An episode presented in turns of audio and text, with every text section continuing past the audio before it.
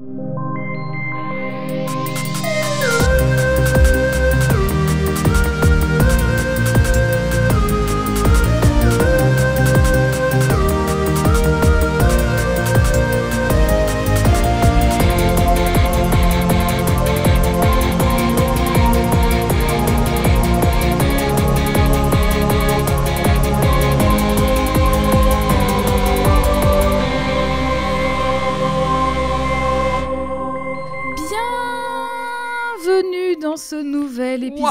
Codex au féminin et au pluriel. Le retour en fanfare. Et bonne année Bonne let's go année. Bonne année en février Oui, ce que j'allais dire, techniquement, on est en février, euh, c'est un On peu a le tard, droit de mais le dire, euh, en il France est- on a un mois pour le dire, pas plus. euh, écoute, il est jamais trop tard pour se dire bonne année, Et meilleurs vœux, Euh, la santé, surtout, Ah, ça personne surtout vous l'avait la fait santé. encore, personne vous l'avait dit. Euh, Personne l'a dit comme à l'année prochaine d'ailleurs. Je l'ai absolument pas fait. Si, si, si, si. Jeanne l'a fait à toute personne qu'elle a croisée. euh, à la fin du Exactement, mois de parce que je suis une énorme beauf.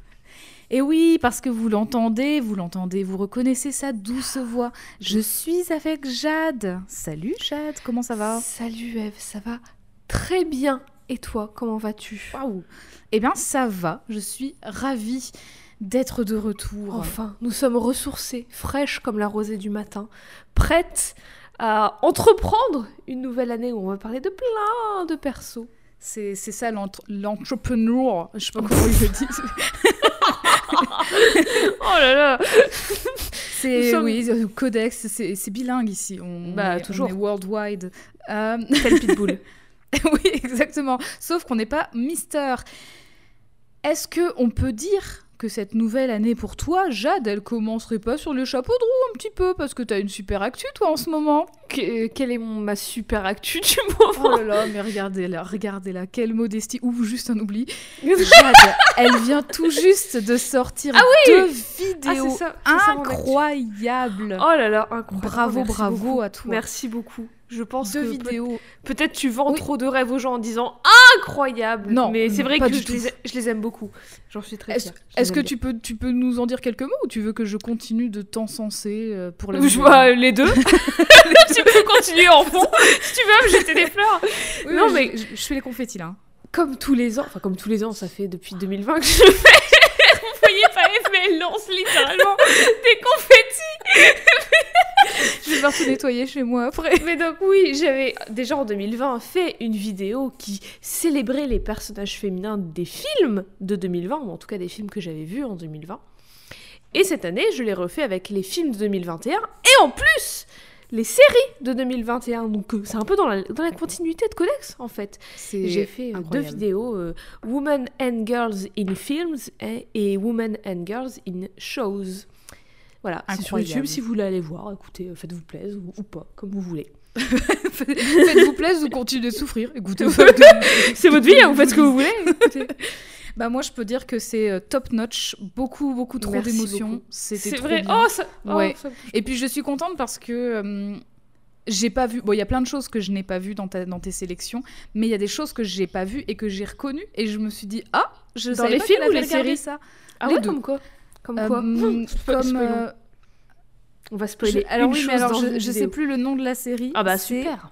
Non mais c'est alors c'est une série avec un groupe de punk, une série euh, Ah, anglaise. euh, We Are Lady Parts. Oui, elle est oui, trop bien cette série. Ah, je veux. Regardez-la. veux la voir. Regardez-là Ouais, parce que on parle comme tout si vous n'étiez pas là, auditeur auditrice. Mais si, mais regardez-là. Oui, voilà, ben, on- faisons ça tous ensemble et toutes ensemble. euh, Allons-y. let's go. Watch party sur Twitch. Allez. 2022, les, les nouvelles choses qui arrivent. Ce sera pas avec mon ordinateur actuel. c'est Pareil. Pareil. Va falloir attendre un peu. Oui. Alors, question sur Réponse. ces belles paroles.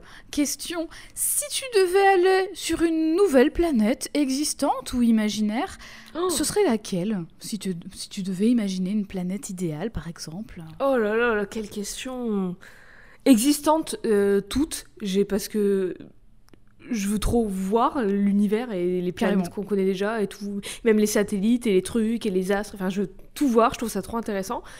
Et si une planète, genre ma planète idéale, j'en sais rien. euh, une planète sans capitalisme, peut-être Oui, Hein voilà, direct. Voilà. Une planète sans signe. oppression et sans fascisme euh, Mais Bah non, oui, je signe pas, il y aurait plus de contrat. Mais- coup, bah, une exactement. planète sans capitalisme. Exactement. Je signe La nulle planète part, du parfaite. coup. On signe pas, juste on vit et voilà. C'est ça. Vivez, putain Oh, mais vivez, mais vivez, 2022, l'année de la vie. Visuellement, elle ressemblerait à quoi ta, ta planète Ah, idéale visuellement, bah, la première chose qui me vient en tête, c'est, très bateau, mais c'est un truc avec euh, plein, plein de plantes, plein d'arbres, plein de forêts, plein, plein, plein de vie, j'ai envie de dire, des animaux, super. des animaux, des créatures qu'on connaît pas, tu vois, qu'on n'a jamais vues, des, ah, peut-être des dinosaures, j'en sais rien, mais plein de, de verdure et de trucs euh, comme si la- Jade en train de nous décrire le sport, le jeu sport, tout simplement. Écoute, en ce moment, je suis en train de me refaire Mass Effect 3, donc ça m'inspire Ah. un peu aussi. Incroyable, incroyable que j'ai choisi cette question sans savoir que tu, tu rejouais à Mass Effect, donc trop bien. Parce que c'est vraiment, en Est-ce fait, que c'est vraiment quand, quand j'ai j'ai imaginé cette question, j'ai vraiment imaginé le codex de Mass Effect. Mais codex, Mais clin ouais, d'œil. voilà, bah Le codex de Mass Effect où justement tu vois toutes les Ouais, planètes. où se tu peux explorer les planètes, où tu fais scan et tout. Ah, Et quand bien. tu scannes dans Mass Effect 3, ça augmente tes risques que les Collectors ou les Reapers ils arrivent là et ça me fait flipper le bruit, le à chaque fois. Bref, donc ouais, une planète euh, où il y aurait pas de pas forcément de système en place et où il y aurait une belle nature et des belles choses et des belles cascades et c'est très très utopique au final. Très beau. donc, euh, Bah, voilà. Mais j'aimerais trop de- visiter tout ce qu'on connaît déjà et tout ce qu'on connaît pas encore en fait. Je trouve C'est ça clair. fascinant l'espace. Et du coup, Et vu toi de l'extérieur, bah, moi vu de l'extérieur, du coup, je l'imagine parce que ça, c'est quelque chose que j'avais très clairement en tête. J'adore Saturne. J'adore ces petits. Oui, bah clairement, Je, je Saturne c'est ma préférée.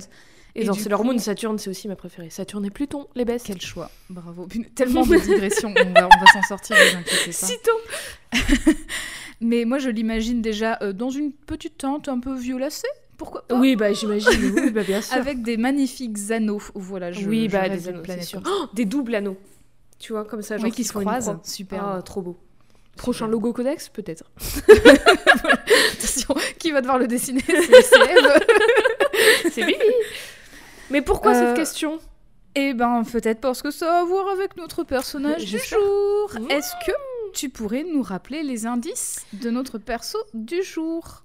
Bien sûr, le premier indice était des ailes de libellule, si je ne m'abuse. Et Hmm. le deuxième était un emoji d'un bébé. Un petit bébé avec une petite tétine.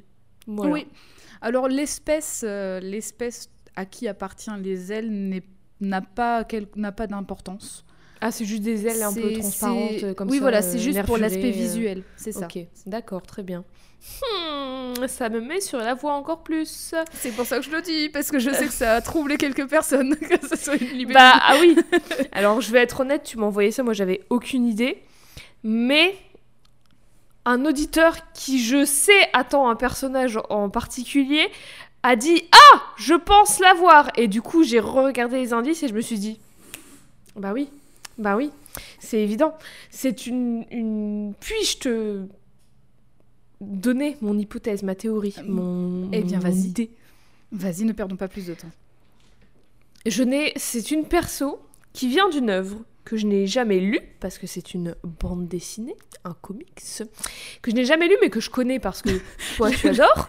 J'adore Et- parce que tu dis je ne l'ai jamais lu parce que c'est une bande dessinée. Genre, je déteste les bandes dessinées. non mais parce que ça se lit enfin. Une horreur. Je- bah, c'est bien connu que je déteste les bandes dessinées et les comics. J'en ai lu Les zéro dans ma vie. de ça, je chie déteste ça. Bah évidemment. Marvel, pff, jamais. Mais donc oui, je ne l'ai. En fait, ça- en vrai, en vrai c'est un mensonge. J'ai lu le tome 1, je n'ai jamais lu la suite, Oui. mais c'était il y a assez longtemps et je m'en souviens euh, vaguement. Mais du coup, je me souviens de la couverture.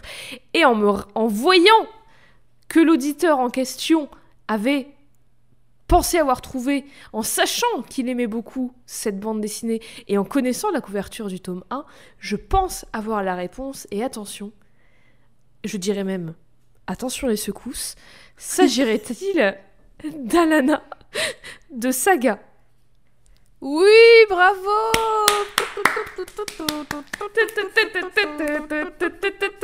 2022, le retour du. Vengabus, ça faisait longtemps.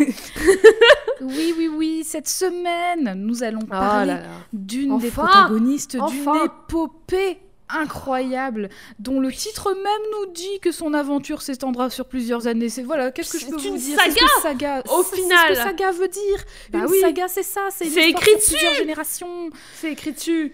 Oui, une héroïne qui, dans un contexte de guerre constante depuis sa naissance et bien avant encore, brave les interdits et plaque tout pour fuir l'armée avec l'amour de sa vie.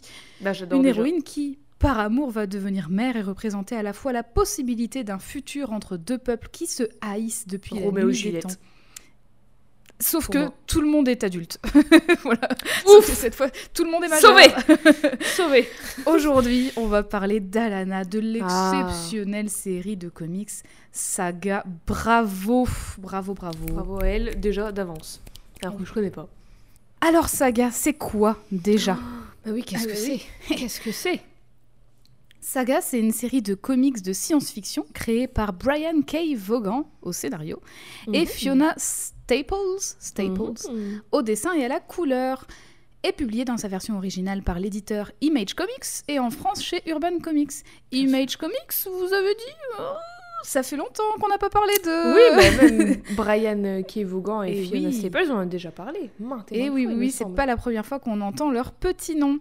Et Image n'est pas euh, une maison d'édition inconnue au bataillon chez Codex, bien entendu. Mm, Bah oui. Saga, c'est un monument du comic de science-fiction fantastique, et à défaut de l'avoir lu, beaucoup de personnes s'intéressant à la bande dessinée euh, en ont au moins entendu parler. Mhm. Et si vous me connaissez personnellement, je vous ai probablement bassiné pendant des heures avec cette série, comme j'ai pu le faire avec d'autres, comme j'ai pu le faire avec Jade, et pour ça, je n'ai aucun regret. Bah non, bah absolument pas. La Absolument preuve, j'ai lu le tome 1. Et Ça a marché. c'est pas rien. Ça a marché. Cet épisode de Codex est d'ailleurs un peu d'actualité parce qu'après une longue pause de plus de 3 ans, la publication de Saga a juste repris avec la sortie du chapitre 55 il y a seulement quelques jours. Bravo, bravo. bravo à Saga, bravo à Brian et Fiona. Bravo à C'est toujours, c'est toujours euh, Brian et Fiona du coup? Tout à fait.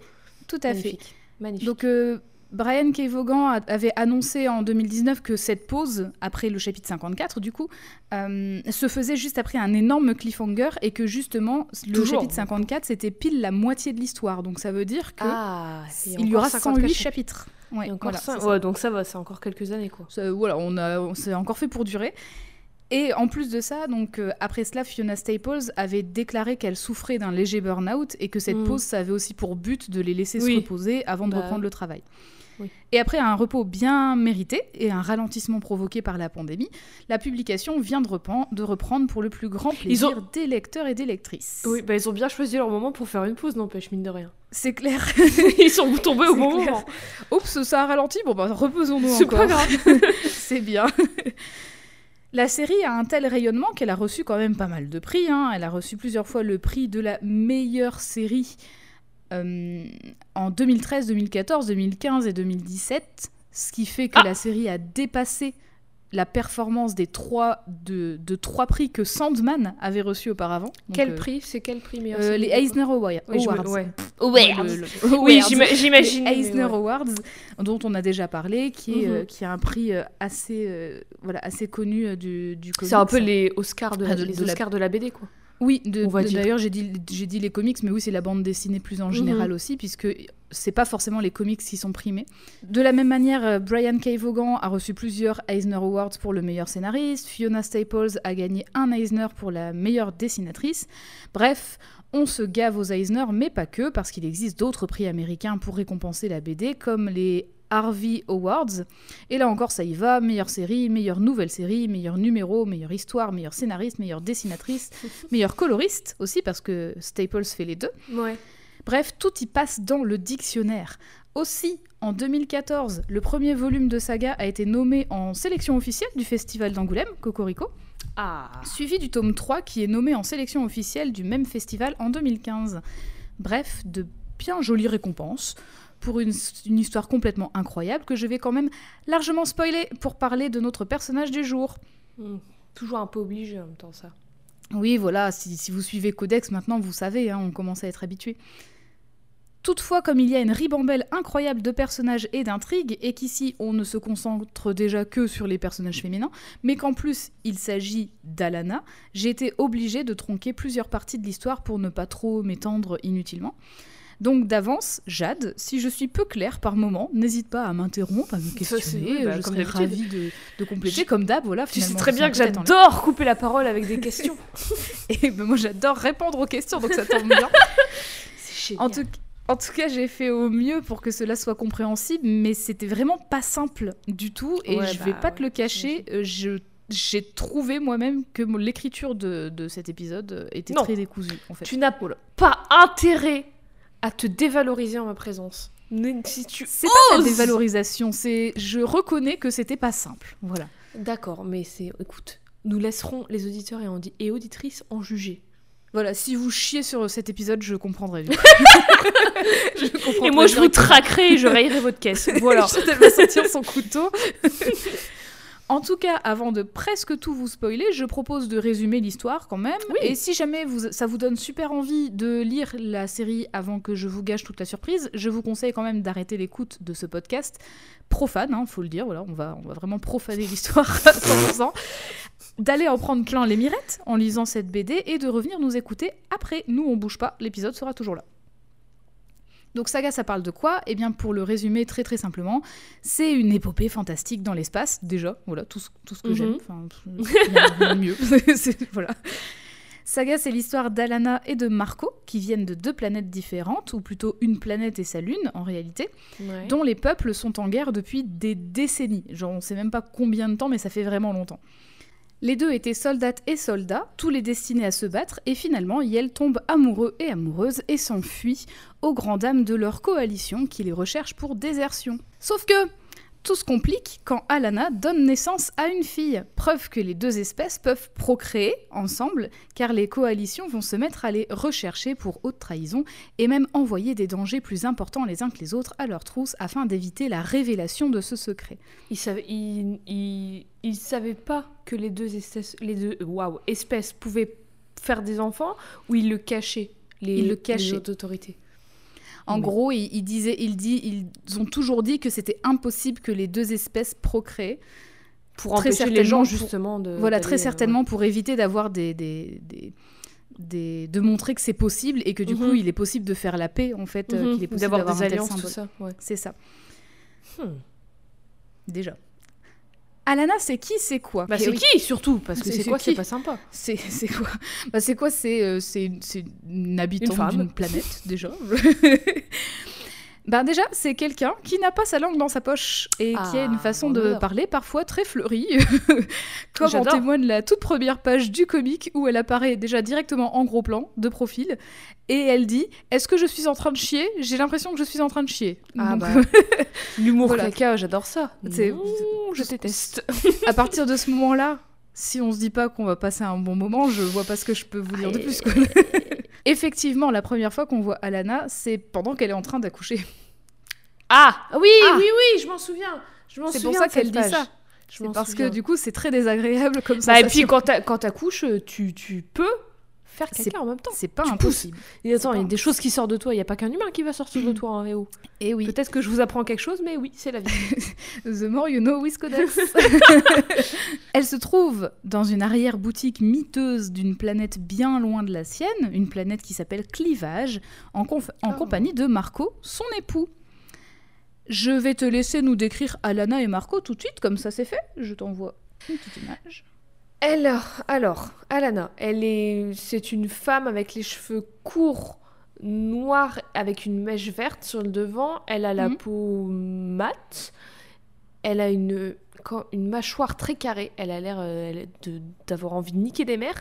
Et elle a deux petites ailes, un peu transparentes, un peu nervurées, un peu un mix entre des ailes de libellule et des ailes de chauve-souris. Tout à fait. Et il y a un... Au-dessus de ces ailes, il y a d'autres deux petites ailes comme des coques qui les protègent vertes. c'est ce qu'on appelle des élytres. Des élytres, voilà. Et elle a un, elle a un gun dans la main. Elle a un petit, elle a un petit gun, un pistolet paralysant. Elle a un petit pistolet dans la main, dans une main, et elle tient son enfant dans l'autre qui tête, qui tête son sein. Et à côté, Marco qui la tient euh, par le bras, qui lui a des grosses cornes sur la tête et euh, qui a bah, des cheveux noirs, euh, voilà. Et lui, il tient une dague. Et il a, il a l'air non fait. plus de pas avoir envie de déconner. En même temps, vu le contexte, tu Oui. m'étonnes. C'est clair. Donc Alana, comme elle est dans cette arrière-boutique miteuse, elle n'a pas beaucoup de temps pour accoucher parce que même après avoir donné quelques petits billets au propriétaire de cette boutique, elle et Marco savent déjà qui elles sont recherchées. Oui, bah, de toute façon, j'imagine qu'ils Voilà. s'en doutent. Oui, bien sûr, et puis c'est vraiment... Tout, tout, tout est toujours sur le fil, en fait. Alana donne naissance dès le, début- dès le début de l'histoire à sa fille, pour qui elle n'a pas encore de nom. Ah. Cette dernière a les cornes de son père et aura probablement les ailes Les de sa ailes de mère, sa parce qu'elle a les beau. petites marques dans son dos. Et alors, peut-être que tu l'as dit et que j'ai pas euh, écouté. C'est quoi le nom de leurs deux espèces respectives? Alors je l'ai pas dit, Es- espèce, parce que c'est je comptais, je comptais mais- revenir même sur le nom de leur planète, parce que ça je l'ai pas précisé non plus. Mais en fait, euh, dans, dans, les, dans le comic, elles sont appelées respectivement les Luniens et les Ailés. Donc les Luniens pour ceux qui ont les cornes, donc euh, l'espèce de Marco. Parce qu'ils vivent sur et la les- lune de la parce qu'ils planète. vivent sur la Zélés. lune de la planète et les ailés parce qu'ils ont tous des ailes sur, sur Euh, la parce qu'ils sont un peu dingos, ils sont zélés ou quoi ce n'est pas, le même mot, enfin. C'est début de l'année, c'est bon. hein. Le couple a une conversation d'ailleurs plutôt houleuse sur une pratique que voudrait faire Alana euh, à sa fille. C'est une pratique qui s'appelle le saignement des ailes. Donc ça, voilà, ça donne déjà un bon, un- un aper- un aperçu. Mais Marco n'est pas du tout d'accord, non seulement parce que c'est une tradition barbare du peuple d'Alana, mais surtout parce que c'est une mutilation qu'il refuse à son enfant. Pas sans rappeler d'autres choses. Et oui, tout à fait. Très vite, on comprend le rapport qu'il y a entre Alana et Marco, parce que l'une reste d'une certaine manière attachée aux traditions qu'elle connaît, qu'elle a toujours connues, et qu'elle qualifie d'ailleurs de culturelles, je cite, hein, c'est, elle, elle dit, enfin, pour elle c'est pas barbare, c'est culturel, alors que l'autre est devenu fondamentalement pacifiste depuis qu'il a quitté l'armée avec sa femme. Évidemment, Mhm. cette dynamique, elle est amenée à évoluer au fil de l'histoire. Oui, bah, bien sûr. Alana n'a même pas fini d'allaiter sa fille que sa coalition l'a déjà retrouvée à cause du propriétaire du magasin qui les a dénoncés. Quel poucave celui-là. Et oui. Arrive immédiatement après la coalition de Marco pour exactement la même raison, parce Bah que oui. le propriétaire il a appelé les deux, pourquoi pas Bah, il se fait du cash des deux côtés, hein, lui. Exactement. Il a eu du cash par les hein. gens, par les gens qui lui demandent de fermer sa gueule, et il a eu du cash Ah des ouais. deux autres. Putain. Il va payer pour ça. Désespérée, Alana pense que c'est la fin et que sa famille va mourir entre les deux feux en fait des, Ouais. des deux armées. Marco a beau lui dire de s'échapper par le toit qui possède une ouverture, ce n'est pas possible pour Alana parce qu'elle elle dit que ses ailes sont atrophiées, donc elle ne peut pas voler. Parce qu'elle vient d'accoucher ou, ou parce Non, que... bah, elle, elle dit que ses ailes ont toujours été atrophiées, enfin qu'elle ne Oh peut pas s'en servir quoi. Anéantie, elle baisse déjà les bras en ne pensant qu'à une chose, il faut absolument que sa fille ait un nom avant de mourir. Tout ça, c'est vraiment genre dans les premières pages de Mhm, l'histoire, hein, donc ça se mhm. passe très très vite. Les deux coalitions se tirent mutuellement dessus, et étonnamment, Totalement Marco et Alana s'en sortent à peu près indemnes. Donc Ils Alana, sont est blessée. euh, Ils sont juste baissés, les autres, ils se sont tirés. c'est ça. C'est vraiment euh, les, les tirs, euh, comme on pourrait le dire, à la Star Wars, où ils Mais savent oui, pas voilà. Piou, piou, il faut Voilà. piou, puis voilà. Mais en tout cas, bon, elle, elle est blessée à une aile vite fait, mais euh, sinon, tous les soldats et le propriétaire du magasin sont morts. Donc, euh, Bah voilà, ça, le- ça lui apprendra. il y a une justice. Et elle récupère auprès de ce dernier une carte qui lui permet de, qui leur permettront de le français, moi, une carte qui leur permettra, pardon, de trouver un vaisseau sur clivage dans le but de quitter la planète et de trouver un endroit dans l'univers où IL pourrait être tranquille avec leur fille. Enfin, ça c'est ce que Marco voudrait. Alana, elle, elle est un peu, elle a un peu la niaque et elle veut montrer l'univers tout entier à sa fille. D'une part, parce que jamais elles pourront trouver un endroit dans l'univers où les coalitions ne les chercheront pas, donc euh, il enfin, faudra toujours bouger, quoi. Mhm.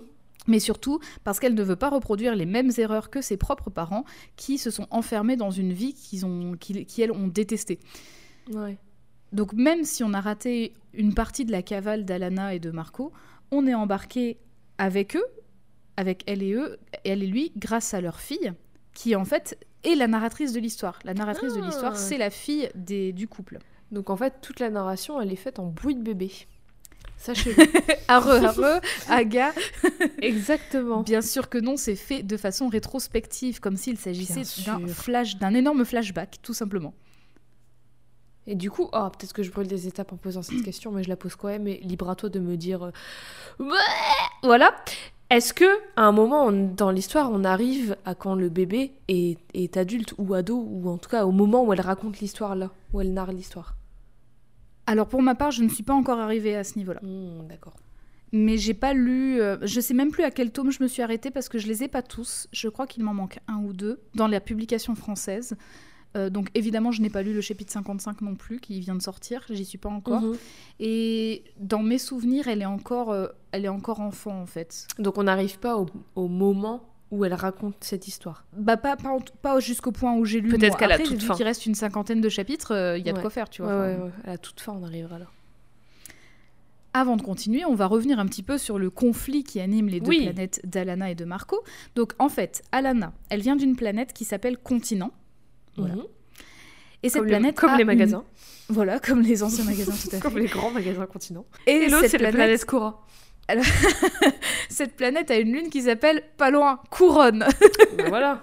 voilà. Oh, c'est beau, j'aime bien les noms. Clivage, donc, continent, couronne. Que des C. Alors oui, exprès. en anglais, c'est continent s'appelle Landf- Landfall Ah, ok. et couronne s'appelle Wreath, Wreath, je sais pas. Ah oui, ok. Ouais, ok, je vois. E W-R-E-A-T-H. TH, tout à fait. Et donc du coup, couronne, c'est de là, c'est de là que vient Marco. Mhm. Depuis des décennies, les deux sont en guerre, mais en fait, les deux, les deux planètes et l'une ne peuvent pas mener des batailles directement sur leur terrain parce que ça aurait des conséquences désastreuses en fait pour les deux planètes. Oui. Par exemple, si Continent détruit sa lune, bah il y a plus de nuit, donc son peuple meurt. Donc continent, Voilà. ouais. Si Couronne détruit Continent, bah elle a plus de planètes autour de laquelle orbiter. se mettre en orbite, Ouais. et donc du coup, bah c'est fini, elle, elle Ouais, court à ouais. sa perte. Donc Mais en coup- gros, la guerre, elle a été déportée ailleurs. Mais pourquoi ils sont en guerre? Bah ça, mm, Personne ne le sait En fait, en tout cas, euh, c'est pas clairement établi. Quoi. On sait qu'ils sont en guerre, on sait qu'ils se détestent, euh, qu'il y a eu énormément de pertes et du coup, il y a énormément de ressentiments. Et voilà, dès le début, on le sait pas. De pourquoi. D'accord. Et du coup, comme la guerre a été déportée à d'autres endroits, et ben, c'est-à-dire tout le reste de l'univers. Ah et bah, comme super. Clivage, Clivage, c'est une planète qui est très loin de couronne et de continent et qui pourtant a des batailles en fait sur, sa planète parce que euh, c'est là que- c'est là qu'ont lieu les, les conflits. Couronne et continent sont sur place en paix, mais du coup la guerre se trouve absolument partout ailleurs. Ah et aussi, continent a pour allié toute une armée de robots anthropomorphes avec une tête en forme de télé, voilà, qui viennent d'une planète naine. Et la planète naine, elle, est un- elle a, en gros, elle a une taille intermédiaire entre continent et couronne, donc forcément, elle a choisi le plus fort pour euh, la protection. D'accord. Voilà. Wow. Mais je pense que ça peut être bon de le savoir parce que les robots ont une importance dans l'histoire. Du coup, Alana et Marco se sont rencontrés sur Clivage, justement, alors que l'une était censée garder l'autre en tant que prisonnier. On ne sait pas tout de suite comment, mais les deux sont tombés amoureux et amoureuses et ont fini par déserter pour vivre cet amour interdit. Et vu comment s'est terminée leur dernière confrontation avec ces fameux soldats lambda euh, dans un magasin, Continent et Couronne vont cette fois envoyer des professionnels. Et donc, pour retrouver Alana, c'est le prince Robot 4 qui va partir à ses trousses. Son nom, est c'est du coup 4 Oui, c'est le prince Robot 4. Ok, Il s'appelle d'accord. comme ça. C'est le 4 en. Du coup, c'est Oui, bah bien sûr. Yves, on va l'appeler Yves. Prince Robot. Yves. Et pour, euh, pour Marco, c'est un chasseur de tête qu'on appelle un indépendant qui s'appelle le Testament. Peu réjouissant. Super nom. Oui, c'est ça, genre vraiment t'as envie de tailler une petite bavette avec lui quand tu sais que tu vas survivre après. voilà pour le contexte, retour à notre héroïne qui est en difficulté car les lianes d'une forêt magique veulent sa mort. Et pourquoi ne pas faire un petit peu d'esprit en ces temps difficiles qu'en disant c'est ce que je gagne en épousant un végétarien, toutes les plantes veulent ma mort, bravo à la c'est la meilleure Waouh. vanne de l'année. Waouh. C'est le genre de meuf qui fait des blagues sur les véganes en mode Eh, les plantes, elles ont pas d'émotion. euh, euh. Ok. Alors je sais pas si, je sais pas si elle a fait ça parce que là en, en Et les carottes, elles ressentent les la douleur. Mais par contre, elle, elle aime bien raconter des petites blagues un peu nulles, Mhm. très souvent. Voilà. Heureusement, Marco peut utiliser de la magie comme tout le reste de son peuple, donc c'est la magie des luniennes en fait, hein, la, Mhm. magie, la magie lunienne. Mais pour se débarrasser des lianes, il a besoin d'un secret pour lancer son sort. Alors Alana avoue, Secret par exemple, donc elle avoue Il a besoin secret. que quelqu'un lui dise un secret. C'est ça. C'est bizarre. Il a besoin d'un secret. Et le truc, c'est que au début, elle refuse. Elle dit mais non, tu sais tout de moi, j'ai pas de secret. Et en fait, elle admet qu'elle aime le goût de son lait maternel, par exemple. Mhm. Et elle le sait depuis la veille parce que sa fille a craché par hasard dans sa bouche et du coup, elle a forcément goûté euh, par Ok. mégarde. Mais du coup, si tu veux jeter un sort et que t'es tout seul, tu peux pas Parce que t'as personne à côté pour te dire un secret Ou tu peux Non, avouer un ça. secret de toi C'est ça. Alors c'est pas pour tous les sorts. Genre un truc que tu t'es jamais avoué à toi-même. Oui, ou alors vraiment c'est réalisation. C'est C'est C'est comme beau. ça les séances de, de psy, du coup, chez, chez les Lumières. C'est des Non, ça séances d'autopsie. Donc on va s'arrêter là pour les fluides corporels, mais bref, on Oui. comprend très vite qu'Alana n'a pas honte de partager tout ce qui lui passe par la tête, qu'il s'agit de blagues nulles, comme des petites confessions. Bon, Et personnellement, j'apprécie-. Oui, Il y a plein de gens qui le font. hein. Oui, ouais. Mais juste, juste avant, juste ça, Ouais, non, non, mais juste avant ça, on, a- on avait eu euh, cette petite, euh, cette petite réflexion sur le caca euh, pendant qu'elle était en train Oui, d'accoucher. voilà. Donc voilà, beaucoup de fluides corporels dans les réflexions d'Alana. En tout cas, personnellement, j'apprécie qu'elle trouve normal de parler de Bah tout oui, elle a avec raison, euh, grande aisance. Voilà. Mhm. Après cette mésaventure, Iel pique un somme et quand, quand Iel se réveille, c'est face à la traque, une indépendante, comme le testament, qu'elles ont à faire. Marco se prend une attaque de sa part et, furieuse, Alana sort son petit pistolet paralysant pour se défendre, même si en vrai ça semble pas gagner parce que, j'ai pas précisé, mais la traque c'est une énorme araignée blanche. Ah non Oh, Marc Horrible. Elle est atroce. On la voit beaucoup, donc c'est autant vous dire que c'était un peu douloureux pour moi. Ah, terrible. Et du coup, bah, elle peut pas faire grand chose avec son minigun sur elle. Donc, ce que Alana va faire, c'est qu'elle va faire pression en disant que ce sera bien assez, ce petit pistolet, pour empêcher la traque de lui prendre sa fille. Et pour ça, elle va braquer son arme directement sur le front de sa, de sa fille, qui s'appelle Hazel d'ailleurs. J'ai pas, je sais pas si je l'ai Ah, précisé. Donc Hazel. Parce qu'elle a des yeux de couleur Hazel? Très certainement. Et aussi parce qu'elle voulait. Oui, elle voulait, elle voulait absolument un prénom qui commençait par H. Hmm, pourquoi donc? Bah, au début, ils ont, en fait, ils discutent plusieurs fois du prénom euh, pendant leur, euh, pendant leur, euh, leur fuite. Donc, euh, il y, a, y a Pico, il y a Hope qui vient. Enfin, voilà, il y, a- il y a plusieurs euh, noms qui viennent. Et en fait, euh, Alana déteste Hope, mais elle a dit, par contre, j'aime bien euh, que ça commence par un H. Et du coup, ça, Ah, ça va passer à Hazel. Heureusement, la traque s'en va parce qu'elle a entendu arriver des créatures qu'on appelle les horreurs. Pas très sympa. Oui, pas très... mais ils sont tous très littéra- littéraux. Oui, voilà. Dans les noms ça, qui donnent choses. On va à l'essentiel dans cet Bah univers ouais, c'est bien. Mais en tout cas, les horreurs, ce sont en fait simplement des fantômes de personnes qui sont mortes à Oh cause de la guerre, en fait. Trop triste. Des- Et là, en l'occurrence, fait. c'est des, c'est ça. Là, en l'occurrence, c'est des fantômes de d'enfants et d'adolescents, Oh adolescentes. Horrible. Donc. Horrible, c'est des Casper. Tout est Casper. Casper, quand tu penses, c'est terrible, c'est un fantôme d'enfant.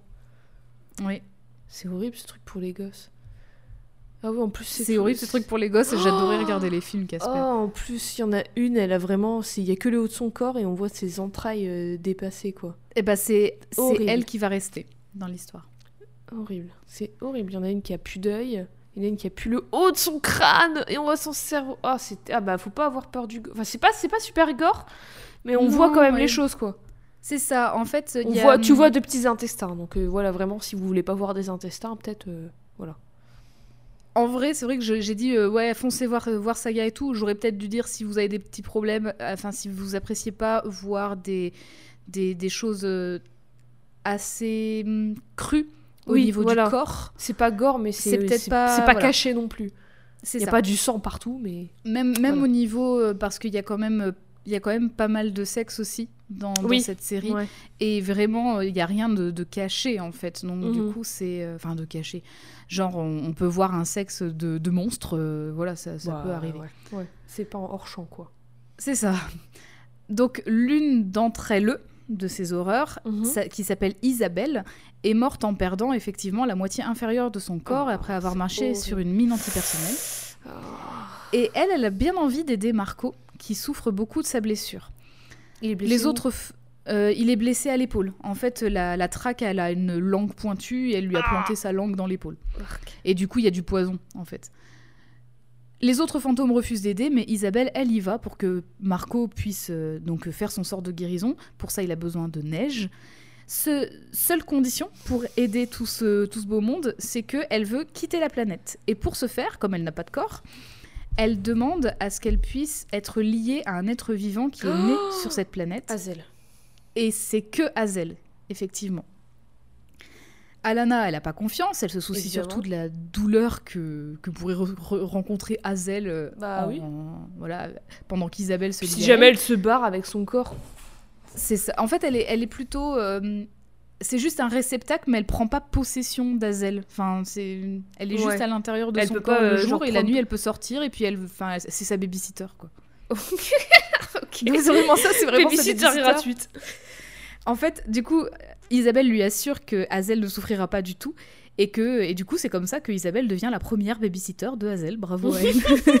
et Babysitter un euh, peu étrange qui prend sa possession babysitter corps. avec, euh, avec le haut de son corps uniquement disponible.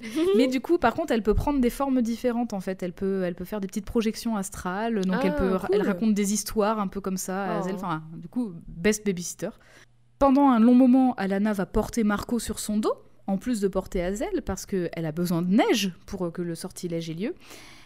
Elle finit par y parvenir et quand il se réveille de son inconscience, elle lui demande directement qui est la fameuse Gwendoline qu'il a mentionnée pendant qu'il était en train de délirer à Aïe, cause aïe, de la aïe. douleur. L'ex. Ah Et oui, c'est à son grand mécontentement qu'elle apprend qu'il est fiancé à une femme qui s'appelle Gwendoline.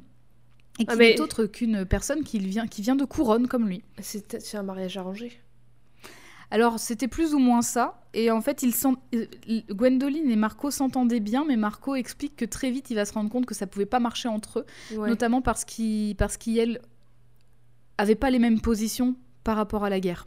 Oui, oui, bah si vous n'avez pas la Voilà. même position politique que votre partenaire, euh, Pas une bonne idée. partez en fait. Fuyez. Parce que voilà. Fuyez. c'est pas parti, c'est l'a J'allais dire fuyez, ouais, je me suis retenue. En tout cas, il savait que ça aurait jamais pu marcher avec elle. Alana reste incrédule, mais le pire, c'est quand elle apprend que les bagues de mariage, euh, que elle et lui ont, Ah non. appartiennent en fait à Gwendoline, et qu'en Ah, plus non. de ça, ça c'est des bagues qui se passaient de génération en génération. Ah ça c'est le nom. Aïe, hein. aïe. Marco c'est pas pas pas Marco, bon. pas cool. Après, cela dit, ces bagues sont bien pratiques parce que c'est des bagues de traduction. Donc, du coup, elles permettent Mm. de parler avec n'importe qui dans Ah, cool, l'univers ouais. sans avoir de problème de langue. Et ça règle aussi le problème parce que Marco n'a pas la même langue qu'Alana, en fait.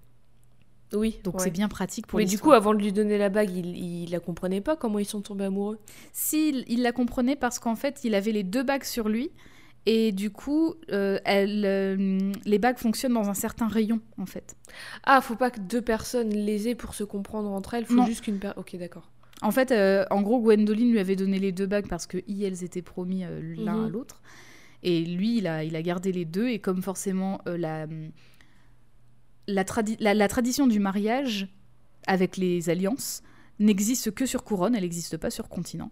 Et donc, du coup, comme Marco et euh, Alana se sont mariés, ils l'ont fait selon la tradition de Couronne. Donc, il, il lui a donné une bague pour euh, faire l'alliance, quoi. Voilà pour toute l'histoire. On remarque dans Saga qu'en fait, Alana ont régulièrement des désaccords. Mais c'est parce qu'en fait, elles apprennent encore à se connaître finalement. Parce que elles se sont enfuies pas longtemps après leur rencontre, hein, vraiment pas longtemps après. Ah oui, c'est Et- vraiment Roméo et Juliette, ça fait C'est ça, jours qu'ils et se en- quoi. C'est ça. Et, ils, ont, fait, et ils ont déjà. Mais attends, c'est combien de temps le temps de gestation là?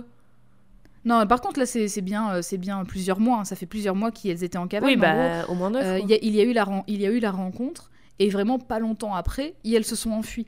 Donc c'était plutôt un genre de coup de foudre en fait, enfin pas coup de foudre mais un genre de Ah, mais du coup, ils sont, ils sont étrange, quoi. mariés et ont eu un enfant très vite quoi en fait. C'est ça, bah dans, le, dans le temps de, de la cavale. euh, et forcément, comme il y a eu cette cavale, il y a eu beaucoup de passion dans leur relation, mais sans doute pas beaucoup de conversation, parce qu'il y avait peut-être pas le temps aussi. Ouais. Ouais. Ou en tout cas, euh, voilà, il y a peut-être pas eu beaucoup d'occasions d'apprendre à vraiment, vraiment se connaître. Donc au moment de la diégèse, au moment de notre lecture, les conversations, elles se font encore. Et du coup, il y a encore des désaccords.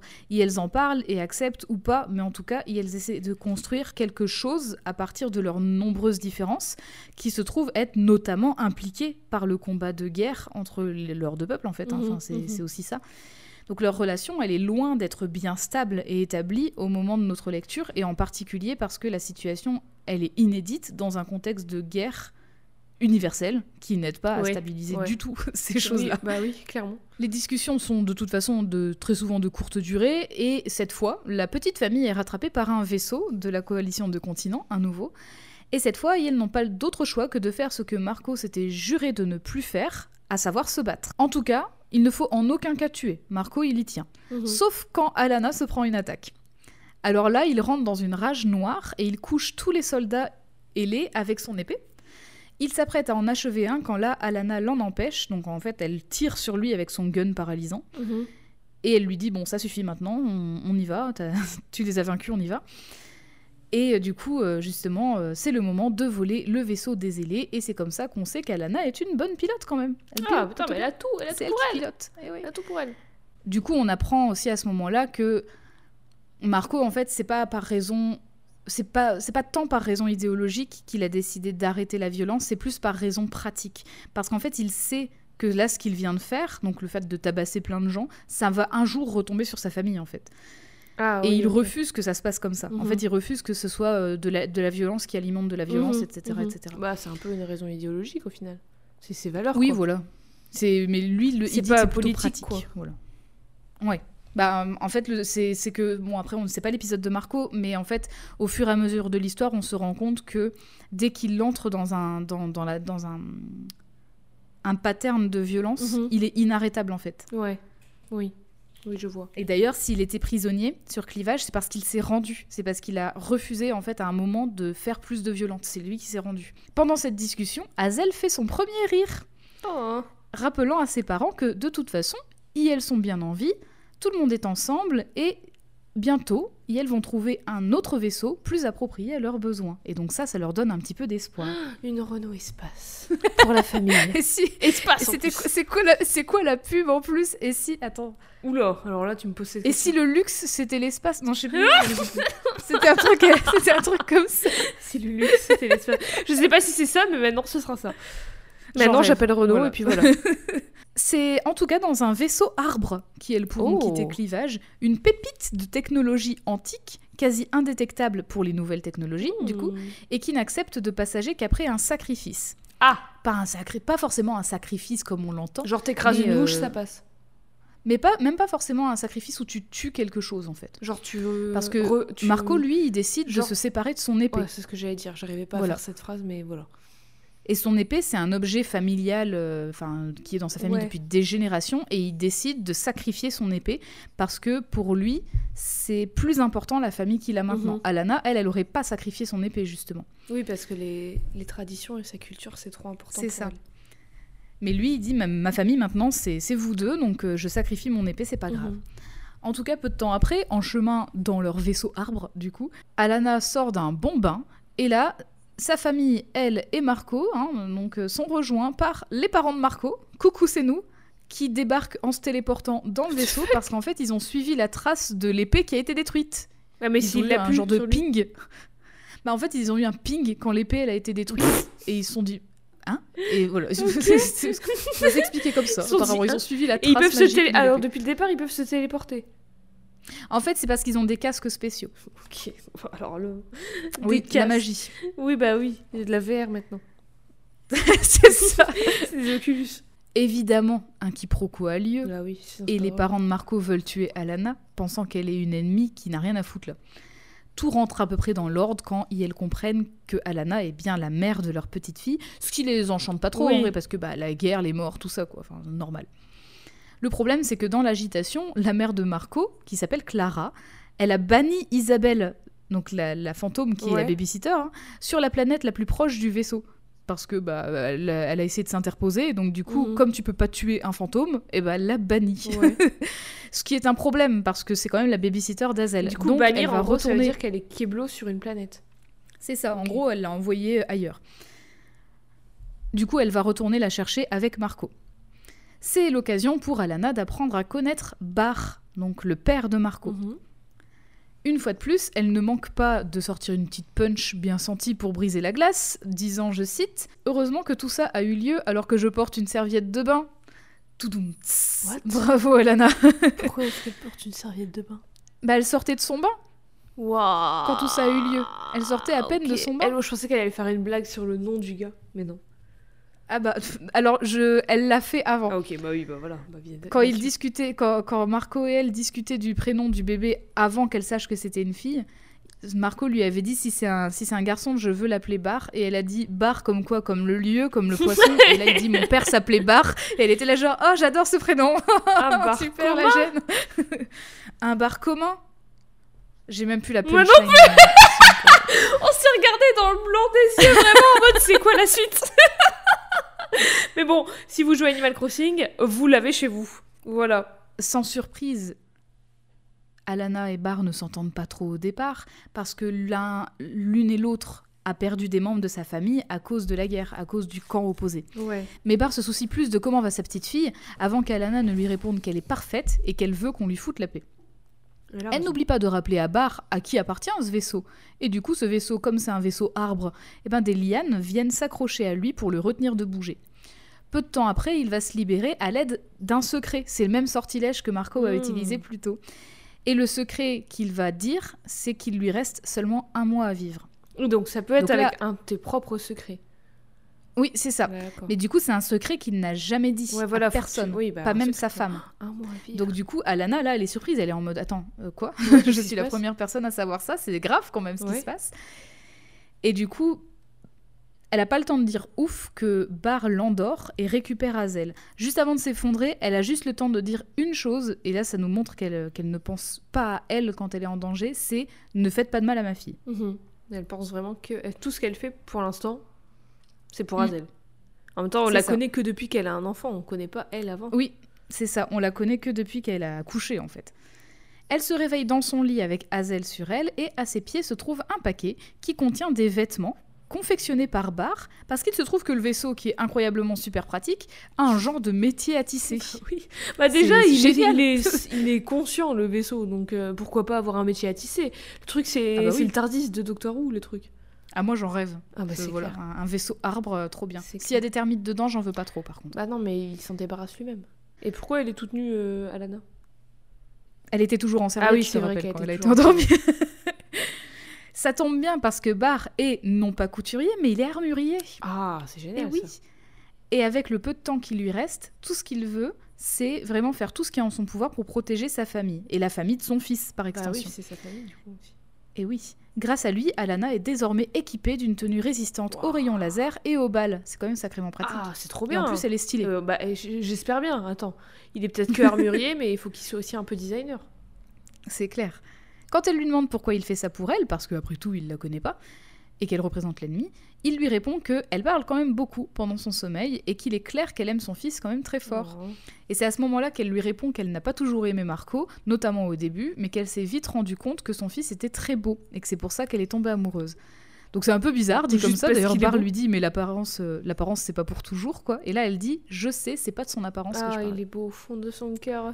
Il est Il beau une intérieurement. C'est- ça la beauté intérieure qui compte. Je sais pas pourquoi je fais un accent. Est-ce que tu aurais une image de son armure? J'aimerais bien voir sa tenue stylée.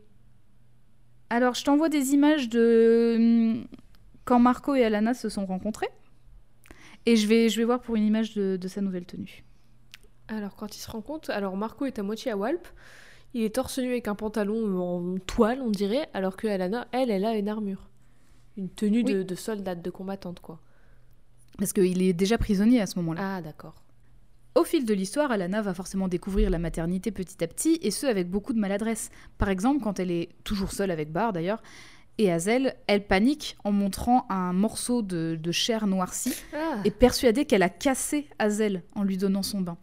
Et là, Bar lui apprend que sa fille a désormais son propre nombril. Bravo à Oh, elle C'était le cordon, cordon. ombilical qui Oh était non. tombé. Oh, c'est vrai qu'ils ont pas. Bah oui, c'est vrai que. Bah oui, forcément, ils étaient pas dans Eh ben un oui. hosto, quoi. Alana s'en veut d'être parfois ignorante et assure à Bar qu'elle n'est pas aussi mauvaise que ça en a l'air. Heureusement, son beau-père la rassure en disant que de toute façon, c'est le travail d'une vie que d'être parent. Bah oui. Je dis bah oui comme Une si chose je savais. Bah oui. bah oui, je veux Je vécu, quelque moi, je chose de la parenthèse. Une chose est sûre et certaine, en tout cas, quoi qu'il arrive dans l'histoire, Alana favorisera toujours la protection et l'intérêt de sa fille. Mm. Au retour de Marco, Clara et Isabelle qui est revenue, la situation est critique parce qu'en fait, la planète sur laquelle elles étaient parties, c'est en fait un œuf gigantesque en mode les éternels. vous aurez la référence chez vous. Et en plus, le testament les a retrouvés Bah oui. grâce à l'aide de Gwendoline. Ah J'ai passé- femme Et oui, ah, je, dans ma tête, l'ex-fiancée déjà de Marco. Ah là là, quelle poucave celle-là. Putain, mais tous des... vraiment. euh, Ouais. J'espère qu'ils se font bien Donc, payer euh, pour euh, balancer comme ça. hein. Alors du coup, j'ai- je dis pas pourquoi bah, Gwendoline a retrouvé le testament, ça c'est Oui, tous des bah, chapitres ouais. justement que j'ai passés sous silence pour me concentrer sur Alana. En tout cas, ça l'ambiance. Du coup, Marco et sa mère vont partir dans la, la, la, ch- la chaufferie du, du- du vaisseau, en tout cas euh, ce qui sert à l'alimenter. Oui. Et ils vont l'alimenter avec un combustible pas du tout adapté, à savoir les casques pour se téléporter. Quand tu dis la chaufferie, j'imagine la chaufferie dans le jeu de DS Les Sims 2. Non. Tu sais que j'y rejoue en ce moment. Ah bah voilà, c'est ça. On est liés. Le truc où il fallait mettre des petits des trucs de de, de d'uranium barres ou je sais pas quoi là ouais. Ouais, Tu mets vraiment tu, Pour tu mets du- alimenter de l'hôtel. pour alimenter un pauvre hôtel. Ouais, Et tu trouves ça partout Oui, par j'avoue. terre. Par terre, tu mets dans ta poche. Tout va bien. T'en trouves à côté des vaches et tu bois leur lait aux Ouais, vaches. bah, tout tout va va bien. Je pense que tu quitteras jamais cette ville. Non, bah pas vivant en tout cas. Du coup, le, le casque n'est pas très adapté pour alimenter le Oui, vaisseau, bah, mais en tout bizarre. cas, ça marche Oui. parce que c'est un combustible qui va vraiment beaucoup alimenter le vaisseau et il va considérablement accélérer pour s'éloigner de l'orbite de cet œuf euh, en train d'éclore. Mais les parois vont craquer parce que, bah, je rappelle que c'est un arbre le vaisseau, donc c'est pas fait pour résister à ce genre de truc. Heureusement, Barr va préparer un sortilège très puissant pour maintenir le vaisseau en état, mais en faisant ça, son cœur, qui était Ah déjà très faible, finit par s'arrêter Oh devant Alana, qui va tout faire pour le, réanimer, mais sans succès. Et mais c'est à cause de sa magie qu'il lui restait plus qu'un mois à vivre? Genre à force de l'utiliser, ça prend de son énergie vitale? En fait, en fait, on ne sait pas. On sait juste que son cœur était malade et que Oh les non. médecins pouvaient rien faire, que c'était pas, euh, c'était, il y avait- pas de guérison possible, Mhm. même par la magie. C'est voilà, on sait juste ça. Oh. Plus tard, Barr sera incinéré dans le dans le vaisseau, en fait. Voilà. C'est leur maison familiale, le vaisseau un peu. Finalement, oui. C'est l'arbre Quelques semaines. L'arbre généalogique. Voilà. Oh là là voilà, le symbolisme. Le Quelques symbolisme. semaines passent après la mort de Barr et Marco est toujours au plus Bah bas. ouais. Alana fait de son mieux pour être là pour lui et elle est convaincue que la planète Quietus, Qu- Quietus, je sais pas comment ça se dit, mais c'est Quiet Ouais, en fait, ouais. destination qu'elle a choisie fera du bien à son mari. Et pourquoi Quietus précisément? Parce qu'en fait, Alana est super fan d'un bouquin qui a été écrit par l'auteur D. Oswald Heist, Mhm. qui habite justement sur cette planète. Hmm. Ce roman, dont elle est fan, eh ben déjà, on dirait euh, vraiment une histoire d'amour type Harlequin, tu sais, enfin genre euh, avec des gens euh, très chauds sur la couverture, à moitié à poil et tout, qui se collent l'un à l'autre. c'est vraiment, c'est vraiment très cliché. Et, et en fait, subtil, subtil, quand elle était sold out, quand elle était soldate, pas sold, Sold out, out, quand euh, elle- il y en avait plus, pas, plus elle en pas en stock. édition limitée. Quand elle était soldate, elle lisait ce livre qui raconte l'histoire de deux personnages que tout oppose et qu'au lieu de s'entretuer, ils finissent par rester ensemble, parler, jouer à des jeux de société ou regarder des films. Enfin, finalement, il y a une amitié qui naît. en Marco, il n'existe pas. Elle, a- elle est magicienne. Elle l'a créé de son esprit en lisant cette histoire. Oh non, mon Twist. Dieu, c'est-à-dire que j'ai lu- tout ça pour ça. Non, ça, ça- en plus, ça m'énerve ce genre de, de, Eh bah, de et théorie, tu il sais, reste où genre, 54, en fait, il reste c'était un 54 rêve. chapitres, alors retiens-toi prête. hein. Ah purée, genre tu sais les trucs genre euh, Pokémon. En fait, c'était un rêve. ça me rend folle, ça me rend folle. C'était le purgatoire. L'île, c'était le purgatoire. Je viens de vous spoiler Lost. J'en sais rien, j'ai jamais vu Lost. Ah, et puis franchement, depuis le temps que c'est sorti. Oui, c'est euh, bon. Oh, oh. Eh, oh, Et hein, bon. en plus, pas si ouf. Oups Est-ce que vous avez écouté jusque-là pour savoir l'avis de Jade sur Lost Je pense que oui.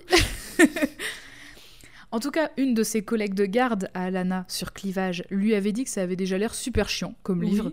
Mais Alana trouvait que justement, c'est ça qui était intéressant dans l'histoire. C'était ce, ce genre de relation un peu Plan-plan. lambda de deux personnes qui, à la base, devaient se détester. Bref, elle était hyper enthousiaste de lire ce roman et voulait absolument en parler à tout le monde, mais aucun, aucune de ses collègues voulait partager ça avec elle. En fait, Mm. elle était vraiment détestée de ses collègues. Tout le monde l'a trouvée relou. Ah. Elle avait la réputation, Alana, d'être super chiante et lourde auprès des autres soldats et soldates de son équipe. Alors, à la place, elle a lu le roman à Marco Ah, c'est pendant comme, qu'elle était de garde des c'est prisonniers. en comme fait. ça qu'ils sont tombés amoureux. Au fur et à mesure de cette lecture, Marco s'est même rendu compte, tout comme Alana avant, qu'en fait l'histoire de Heist, elle parle de la guerre entre continent et couronne, et qu'en fait l'histoire entre les deux protagonistes, c'est une métaphore pour demander la fin de la guerre. Mhm. Oui, bah Marco, euh, t'es Très pas- simple, bah oui. la métaphore. Oui, voilà, final, Marco, euh, t'as pas inventé Voilà. mais... mais le truc, c'est qu'en fait, comme c'est un livre, en fait, euh, cet auteur apparemment est très connu, mais c'est un livre qui Il est pas traduit. Qui était, enfin, en fait, il était un peu genre euh, livre de seconde zone, tu vois. Enfin, Oui, c'est la couverture un peu la con. euh, euh, ouais. Voilà, tout le monde se disait que c'était de la Les merde et en fait, il y a gares, peu de gens qui ont vu le message caché, quoi. Mhm. Mais quand notre protagoniste a fini par apprendre que Marco serait transféré dans une autre prison dont personne ne revient vivant, elle Ah. a décidé de le libérer pour lui sauver la vie. Et c'est comme ça qu'a commencé leur désertion et surtout leur liaison. Hmm. Mais retour au présent maintenant. Tout le monde en route sur Quietus pour retrouver Oswald Heist, qui ne manque pas de les trouver alors qu'ils sont, qui elles sont en bien mauvaise posture face à des monstres féroces. Euh, Passons, euh. encore un combat bizarre. En tout cas, Heist, extrêmement saoul, les envoie au départ balader avant de réaliser qu'en fait, Alana et Marco représentent exactement ce qu'il a écrit dans son C'est livre. mes personnages. Symbolisme Très simple, symbolisme, très Oui, simple. bah oui. à savoir une union féconde entre continent et couronne, et que justement, Hazel, elle est vraiment voilà, le, le symbole ultime, puisque Symbole de la paix entre deux peuples. euh, Voilà. ouais. ça, et puis ça montre que c'est possible, Mhm. en fait. Donc il les, il les invite à se réfugier chez lui dans son phare, il habite dans un phare, pour un temps. Au bout de quelques jours, Mar- Marco retrouve même le sourire, en particulier grâce à un jeu de société auquel il jouait enfant, et que Heist possède, justement. Ce jeu de société, c'est un genre de jeu qui regroupe tous les autres jeux, limite. Genre, il y a du dessiner, c'est gagné, il y, a du, euh, il y a du mime, c'est du Pictionary, Ouais, c'est. euh, et il y a des bras de fer. Bah oui, pourquoi pas. Bah, il y a des petits totale. chevaux, il y a les dames, les échecs, mastermind, il y a tout. C'est c'est un jeu, c'est un jeu, c'est comme le théâtre. À la fin, tu fais un dure twister 24 pour heures avec un entracte pour départager les gens. À noter d'ailleurs qu'Alana va battre sa belle-mère au bras de fer. Trop forte. Je rappelle que sa belle-mère est une pure guerrière. hein, Oui, mais Alana aussi. Même Marco, il est Et surpris. Alana hein. aussi. Ouais, Attends, et Marco, Alana, elle a porté son gamin et Marco sur son dos en fuyant des a- une armée quand même. dans une montagne enneigée. une- Waouh, bah voilà. Voilà.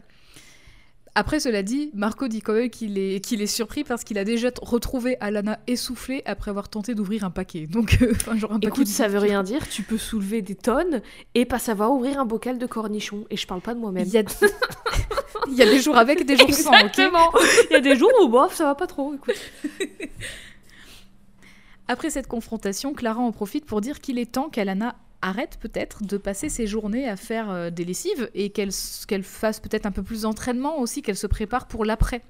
D'après quoi? Et évidemment, bah, bah pour l'après, euh, parce que là en fait ils sont bien tranquilles dans le phare, mais euh, personne comptait rester indéfiniment chez Heist, Oui. sauf apparemment Alana. Alana elle avait l'impression que ça, Ah, ça allait pourtant, durer. c'était elle au départ qui savait Exactement. qu'elle allait pas pouvoir rester à un endroit tout le temps.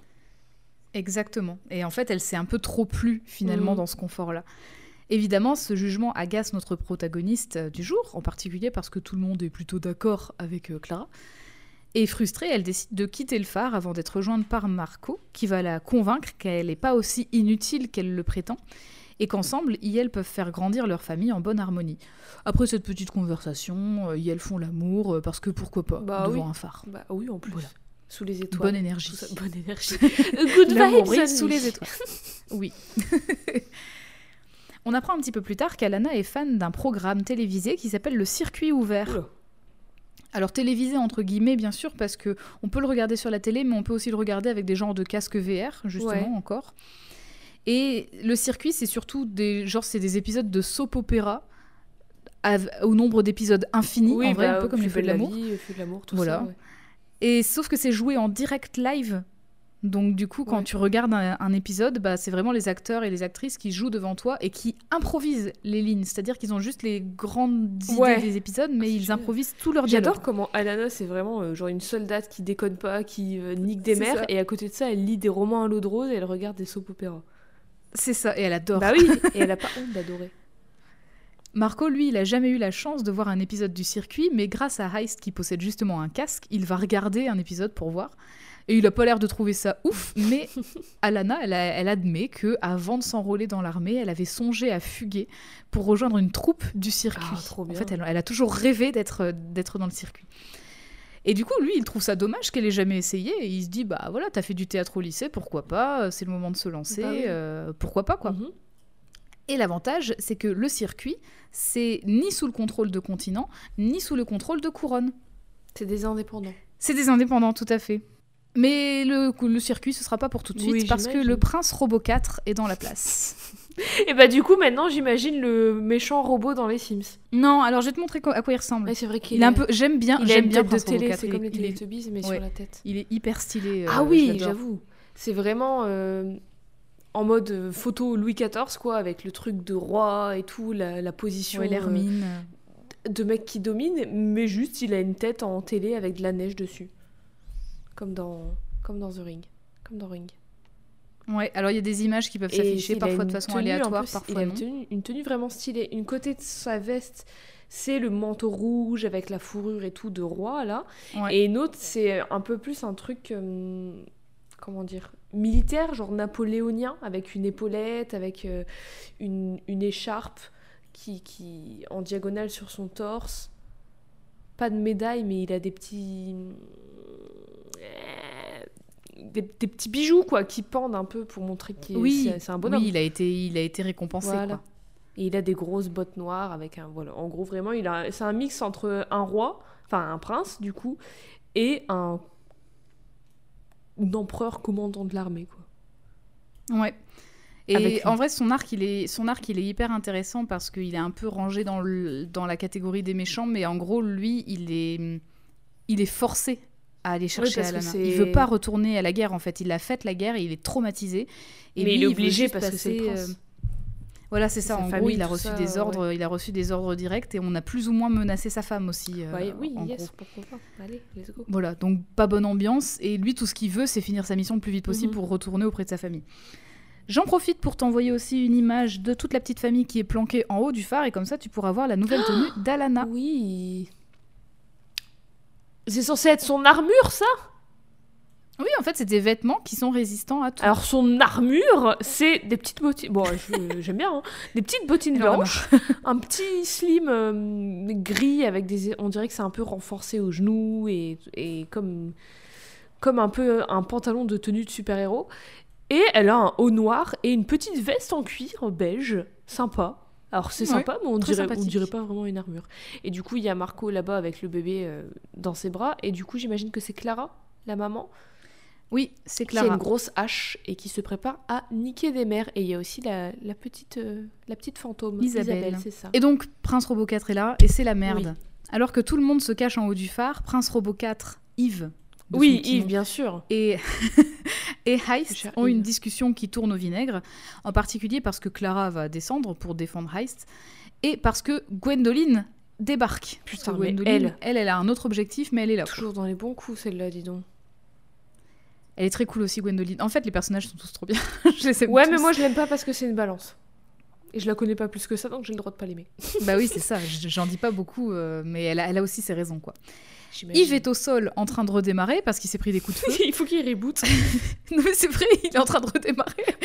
C'est ce qui est écrit sur son écran. C'est l'écran- il est en écran bleu, le qu'il est en train de redémarrer. Oui, il est en blue screen of the death. Donc Yves est en train de redémarrer. Heist est mort. Et euh, à l'étage, Alana et, et Marco sont en panique parce qu'en fait, ils n'ont qu'un souhait, c'est celui de protéger leur famille. Mhm. En fait, ils entendent que ça dégénère en bas et ils savent pas quoi faire. Et il n'y a pas de sortie de secours, quoi. En fait, ils sont en haut du phare, euh, ils peuvent pas partir. Une fois de plus, Marco demande à Alana de prendre la fuite par les airs, mais cette dernière refuse parce que justement, encore une fois, ses ailes sont atrophiées. Ah oui, c'est vrai. À ce moment-là, Gwendoline arrive. Et en fait, c'est pas pour foutre la merde qu'elle arrive, mais c'est parce qu'elle a besoin de l'aide de Marco pour lancer un. pour savoir le.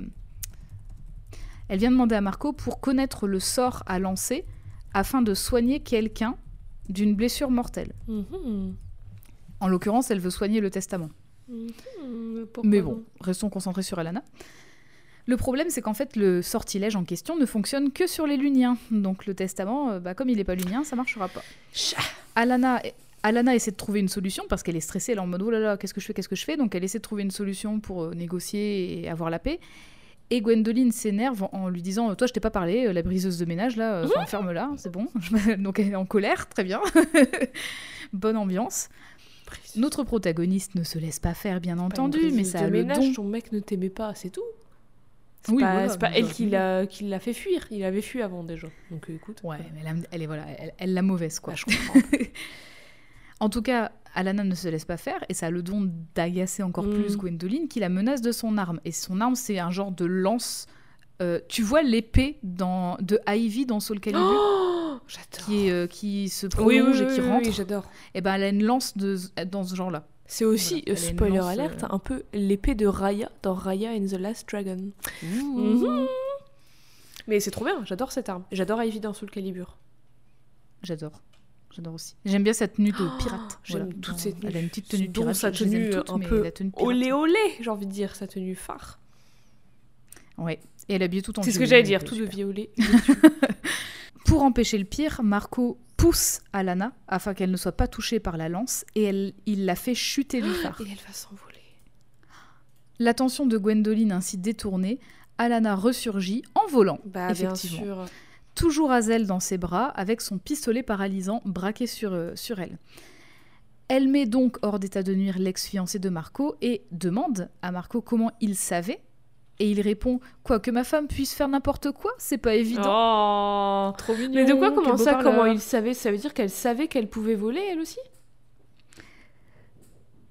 Si elle lui dit comment tu sais Bah non, en fait, elle savait pas. Pour elle, elle pouvait pas voler, en fait. Mais le fait que lui, Ah, il, bah, il ait toujours fait il confiance qu'elle elle. puisse le faire. Voilà, c'est ça, il a cru en elle. Et puis aussi, le fait que il l'ait poussée alors qu'elle avait Hazel dans les bras, ça a dû tout changer, en fait.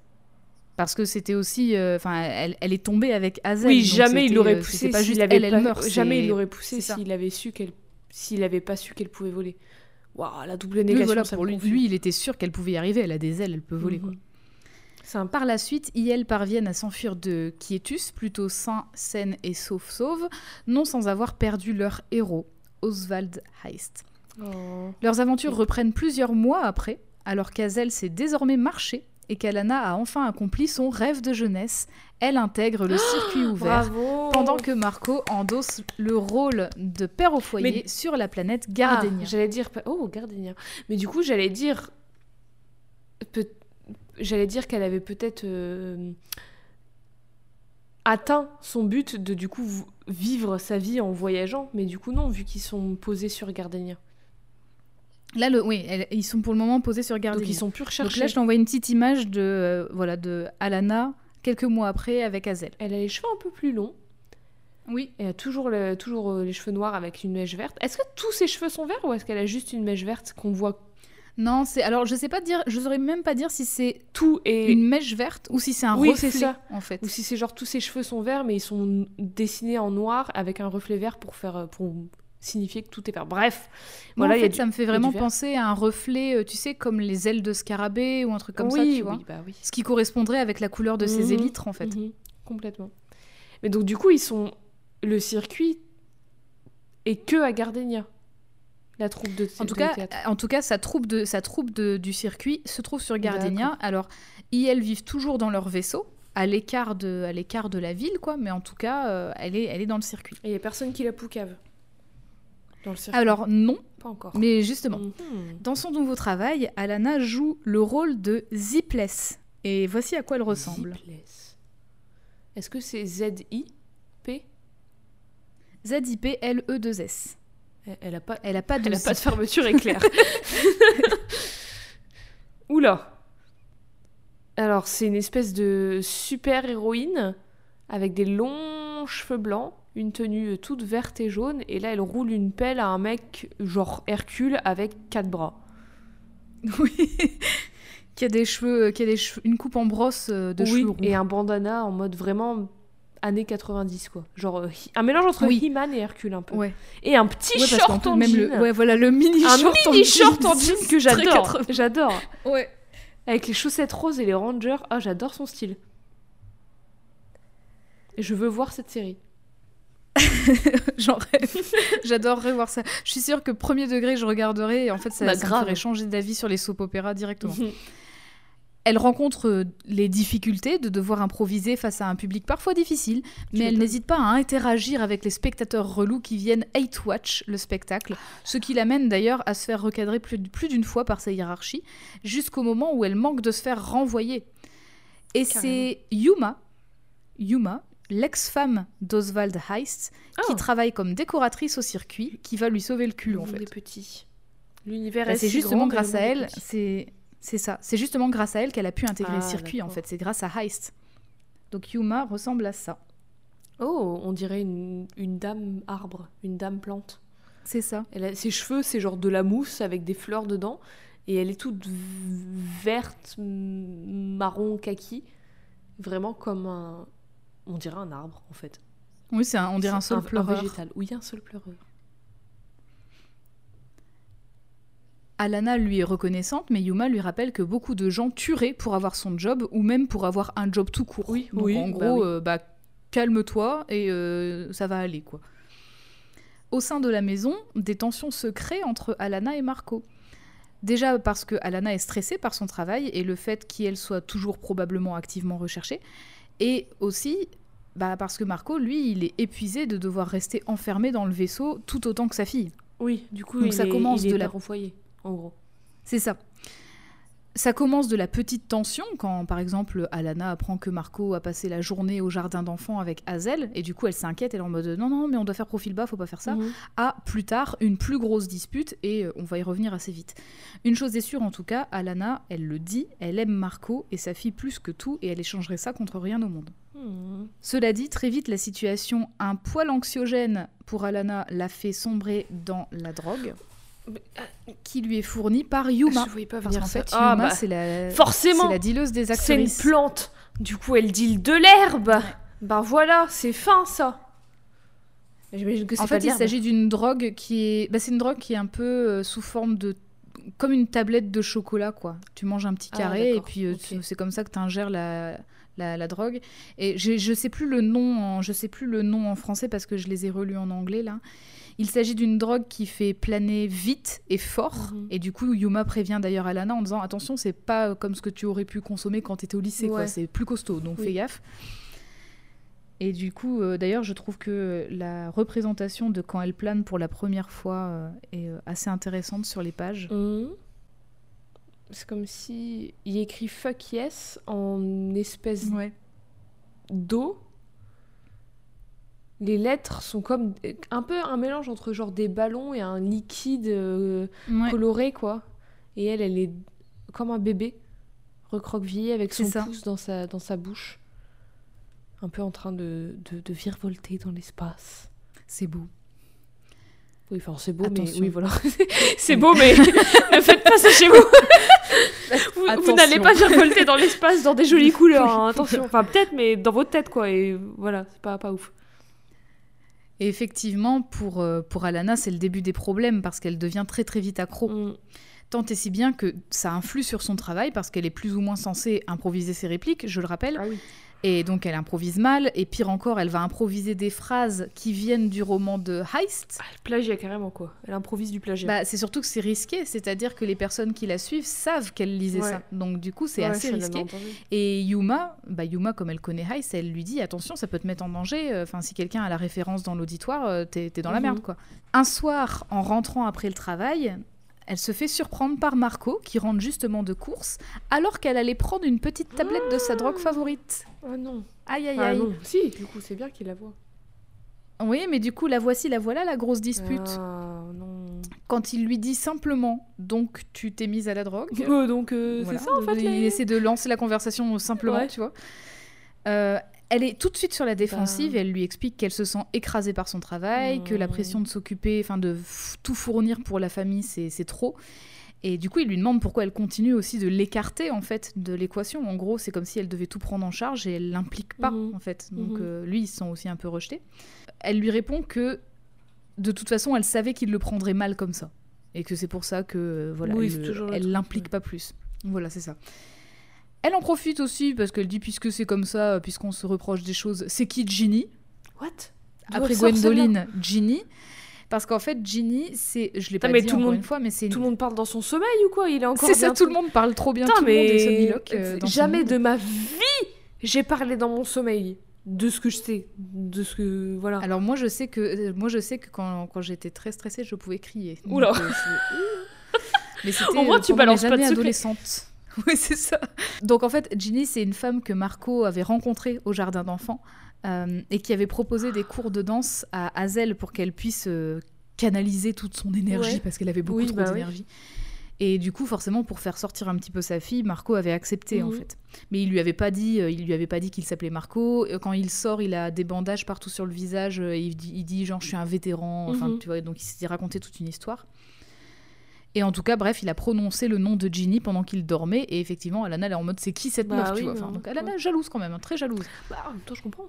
Ils feront ce nom. Oui. Ton partenaire, ta partenaire balance le nom de quelqu'un que tu connais pas, que dont t'as jamais entendu parler, Mhm. peut-être que tu te poses des questions.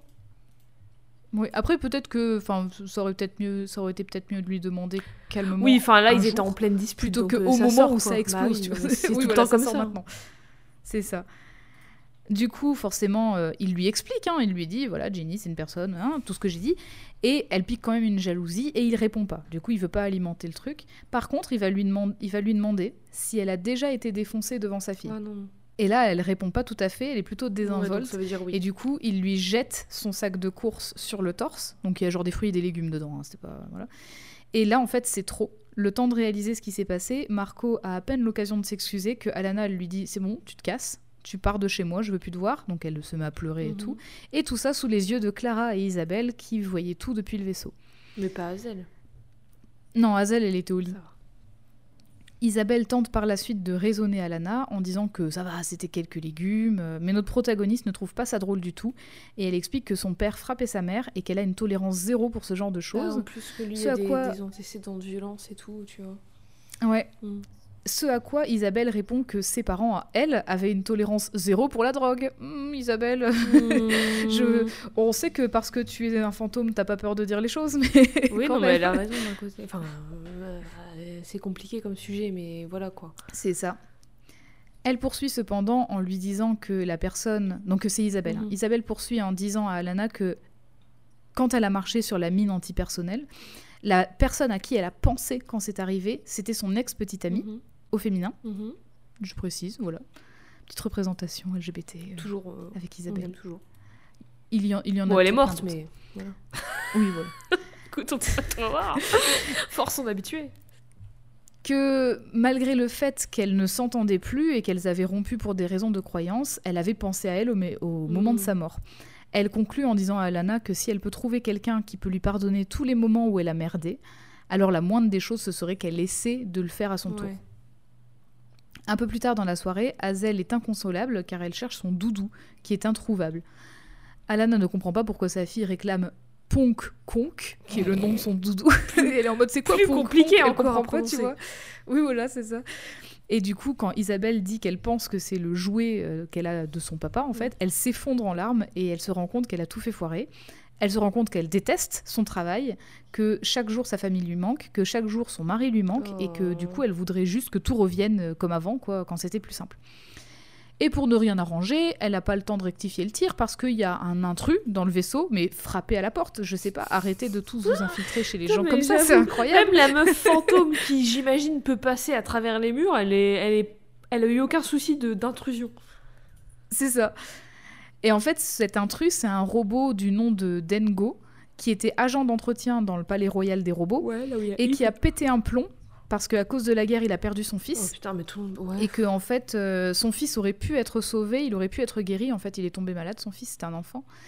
Et euh, en fait, à cause de, de, on va pas le, on va pas se cacher, à cause des riches, en fait, son fils est mort, quoi. Et du coup, bah, ce qu'il a fait, c'est qu'il a buté la princesse et il a, il a kidnappé le fils de Prince Robot 4, Prince Yves, donc de Yves. compréhensible. Oui, de Prince Yves.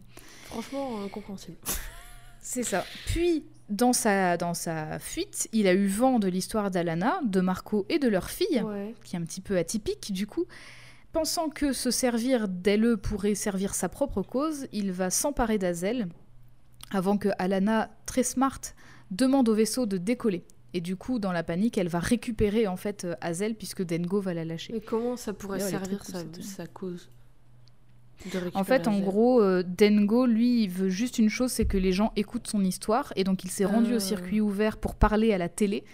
Et en fait, euh, Yuma lui a expliqué que c'était impossible, que malheureusement, en fait, euh, c'était trop contrôlé et qu'il pourrait jamais euh, être diffusé. Mais elle a dit, par contre, elle fait, moi, je suis pas prête à mourir. Donc, si vous voulez une histoire intéressante, j'en ai une. Et en fait, c'est Yuma Ah. qui va tout balancer. Tout c'était poucave, putain. Ouais, C'est fou. Tout ce beau monde se retrouve donc enfermé avec Dengo dans le vaisseau qui a décollé, plus tard par Dengo, parce que de toute façon il va trouver le moyen de les menacer et de prendre le dessus. Et tout ça sans Marco, parce que Marco est resté sur Gardenia, bien Bah oui, sûr, avec ses poireaux et ses patates. là. qui sont par terre du coup. Ils Il a sont fait courses course pour rien en plus, Putain, quoi. Je, je peux même pas faire une soupe, j'ai plus rien, merde. J'ai plus rien. Et je vais m'arrêter là parce que si Oh là l'histoire là, le était déjà cliffhanger tentaculaire, ah ouais non mais attends, l'histoire elle était déjà super tentaculaire, mais à partir de ce moment-là, sachant que Marco, Alana et Hazel sont séparés, ça va le faire encore plus, ce sera de plus en plus tentaculaire par la suite, et c'est tellement dur de parler d'Alana sans trop en dire sur l'histoire des Ah, autres. mais du coup, je suis parce qu'en fait, frustrée, j'ai est- l'impression de savoir que la moitié d'elle. Et, et, bah, en fait, euh, elle continue d'évoluer par- avec le temps, mais le truc, c'est que comme justement Hazel va grandir, on va aussi voir le point de vue d'Hazel de plus en plus. Donc il y aura de moins en moins d'Alana au fil des chapitres, en fait. Enfin, Oui, ouais. moins qu'avant, quoi. En tout cas, enfin, comme tout est lié inextricablement à cette euh, guerre, euh, cette guerre stupide hein, qui, qui fait souffrir tout le monde, qui est du coup le terreau aussi de cette histoire, mais que tout le monde a un lien très intéressant aux trois protagonistes, à savoir euh, Alana, Marco et Hazel, que ce soit des membres de la famille comme Clara ou Isabelle, ou alors des personnes qui les traquent comme euh, le Testament ou Prince Robot Yves, ou encore des journalistes parce qu'il y en a. Bah, j'imagine. Ben ouais. bref, bah ouais. Et ben du coup les histoires de chaque personnage vont s'étendre à chaque fois et je- bah moi je peux que vous recommander de lire Saga pour mesurer toute la saveur de cette épopée parce que j'ai vraiment pas fait justice du tout à l'histoire qui est beaucoup plus complexe que ça. Et là, as, du coup, t'as couvert combien de tomes? Enfin, combien de chapitres Là, sur les j'en ai 54 couvert. Alors les chapitres, euh, j'ai dû en couvrir. Je sais- En fait, en vrai, après j'ai continué de lire et je me suis rendu compte que c'était plus la peine de d'écrire plus longtemps. Et je crois que j'en ai couvert peut-être 30. Ah oui, ok, d'accord. Il y a quand même un gros moment où il y a plus, ça parle plus de guerre et juste c'est euh, Alana qui qui joue dans les feux de l'amour, quoi. Bah, en fait, le truc, c'est que la guerre, elle est toujours là, mais effectivement dans les chapitres des autres personnages, quoi. Parce que elle, tant Oui, qu'elle est sur oui, Gardenia, c'est bah, en fait, elle a autres. plutôt la paix, Ouais, quoi. Et forcément, des fois, tu as des chapitres entiers qui sont sur euh, Mhm. Gwendoline, sur le testament, euh, donc forcément, bah, ça, ça fait avancer l'histoire, mais pas forcément celle d'Alana. Oui, en tout cas, pour résumer. Et oui Pour résumer, Alana, c'est une femme, une épouse, une mère, une soldate, une déserteuse, Mhm. et tellement plus encore, qui ferait tout ce qui est en son pouvoir pour la protection de sa famille. Elle est bien loin d'être parfaite, elle est très franche, trop franche. Oui, parce qu'être franche, c'est bien. Être franc et franche, Oui. c'est bien. Mais trop, parfois, peut-être du tact aussi, c'est bien. C'est ça, elle, elle est trop et elle gaffe beaucoup, elle manque de tact, elle réfléchit peu avant de parler. Tant et si bien que, par exemple, bah, ses collègues soldats, soldates ne supportaient pas d'être de garde avec elle, tu vois, enfin, pour Ouais. le moins grave, on va dire. Mais quand elle est passionnée par quelque chose, par contre, elle lâche pas l'affaire. C'est sa passion pour cet étrange roman méconnu d'un auteur à succès qui lui fait comprendre l'inutilité de la guerre. Et c'est aussi cette passion pour ce roman qui va la lier à Marco et lui faire comprendre qu'on peut voir plus loin qu'un conflit qui a des dizaines et des dizaines d'années. Bien qu'elle se soit engagée dans l'armée volontairement pour fuir à un contexte familial pas ouf, ça c'est vrai que je l'ai pas précisé, mais en fait c'est pour ça hein, qu'elle s'est engagée, Ouais. c'est parce que bah, c'était pas génial l'ambiance chez elle, donc euh, Mhm. elle a préféré faire ça. Elle n'était pas si mauvaise soldate que certains personnages peuvent le, prétendre. Par exemple, on apprendra qu'elle est ok comme tireuse, mais qu'elle faisait bien le job en tant que combattante. Cela dit, elle refusait de tuer des civils. Mhm. Et c'est pour ça qu'elle a été déployée sur la planète Clivage pour garder des prisonniers, en fait.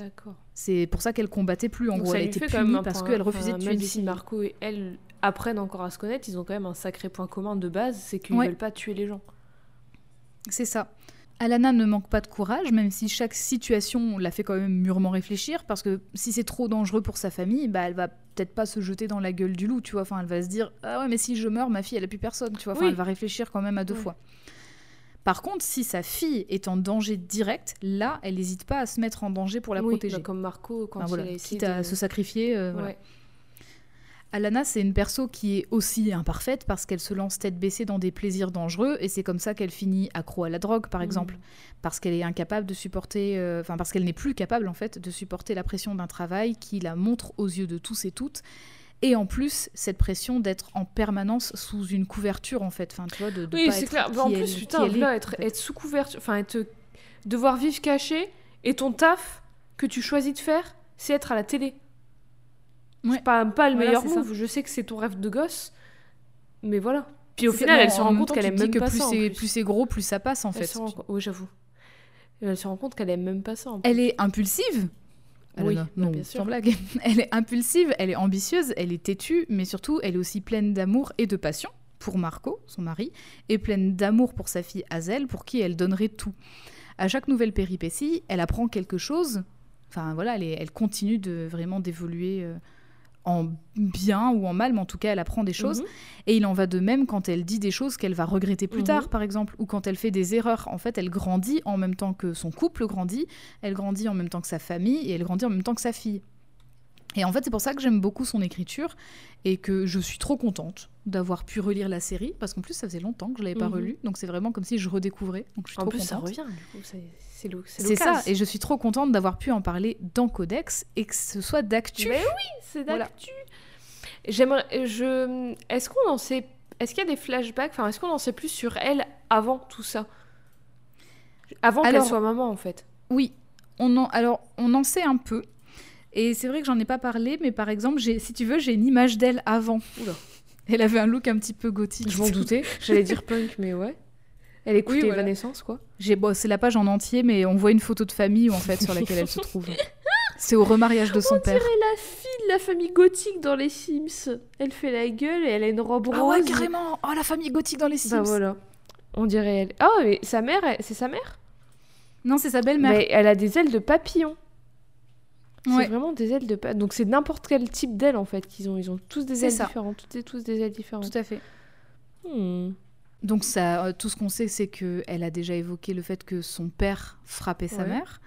Là, avec cette page-là, donc en fait où on voit deux journalistes qui vont interviewer la belle-mère d'Alana, euh, on sait que du coup, euh, elle a une belle-mère qui est très jeune, hein, d'ailleurs, euh, qui est. Elle est connue En fait, c'est parce que ils, ils sont sur un filon vis-à-vis d'Alana et ils veulent en savoir plus sur elle. Donc Ah, c'est euh, ouais, ok, c'est pas en flashback, c'est là tout de suite. Non, ça c'est au moment au moment de l'histoire où justement les journalistes enquêtent sur Alana. Et, euh, et donc du coup, on sait qu'elle a une belle-mère, on sait qu'elle a pas trop euh, apprécié euh, ce remariage parce que bah voilà, la belle-mère est très jeune. On sait qu'elle s'ennuyait vraiment ferme sur sur continent. Il y a plusieurs flashbacks où on la voit genre au cinéma euh, où elle, se fait chier Mhm. quoi.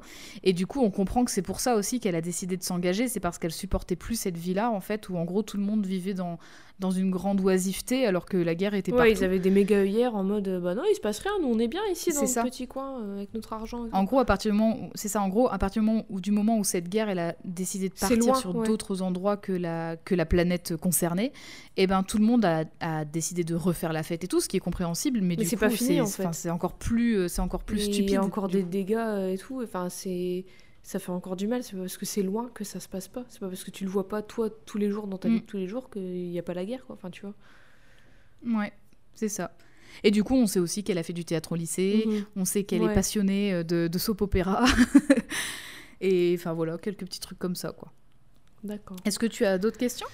Non, j'ai pas d'autres questions. Je voulais juste savoir si on en savait un peu plus sur elle avant qu'elle soit maman, en fait. Parce que.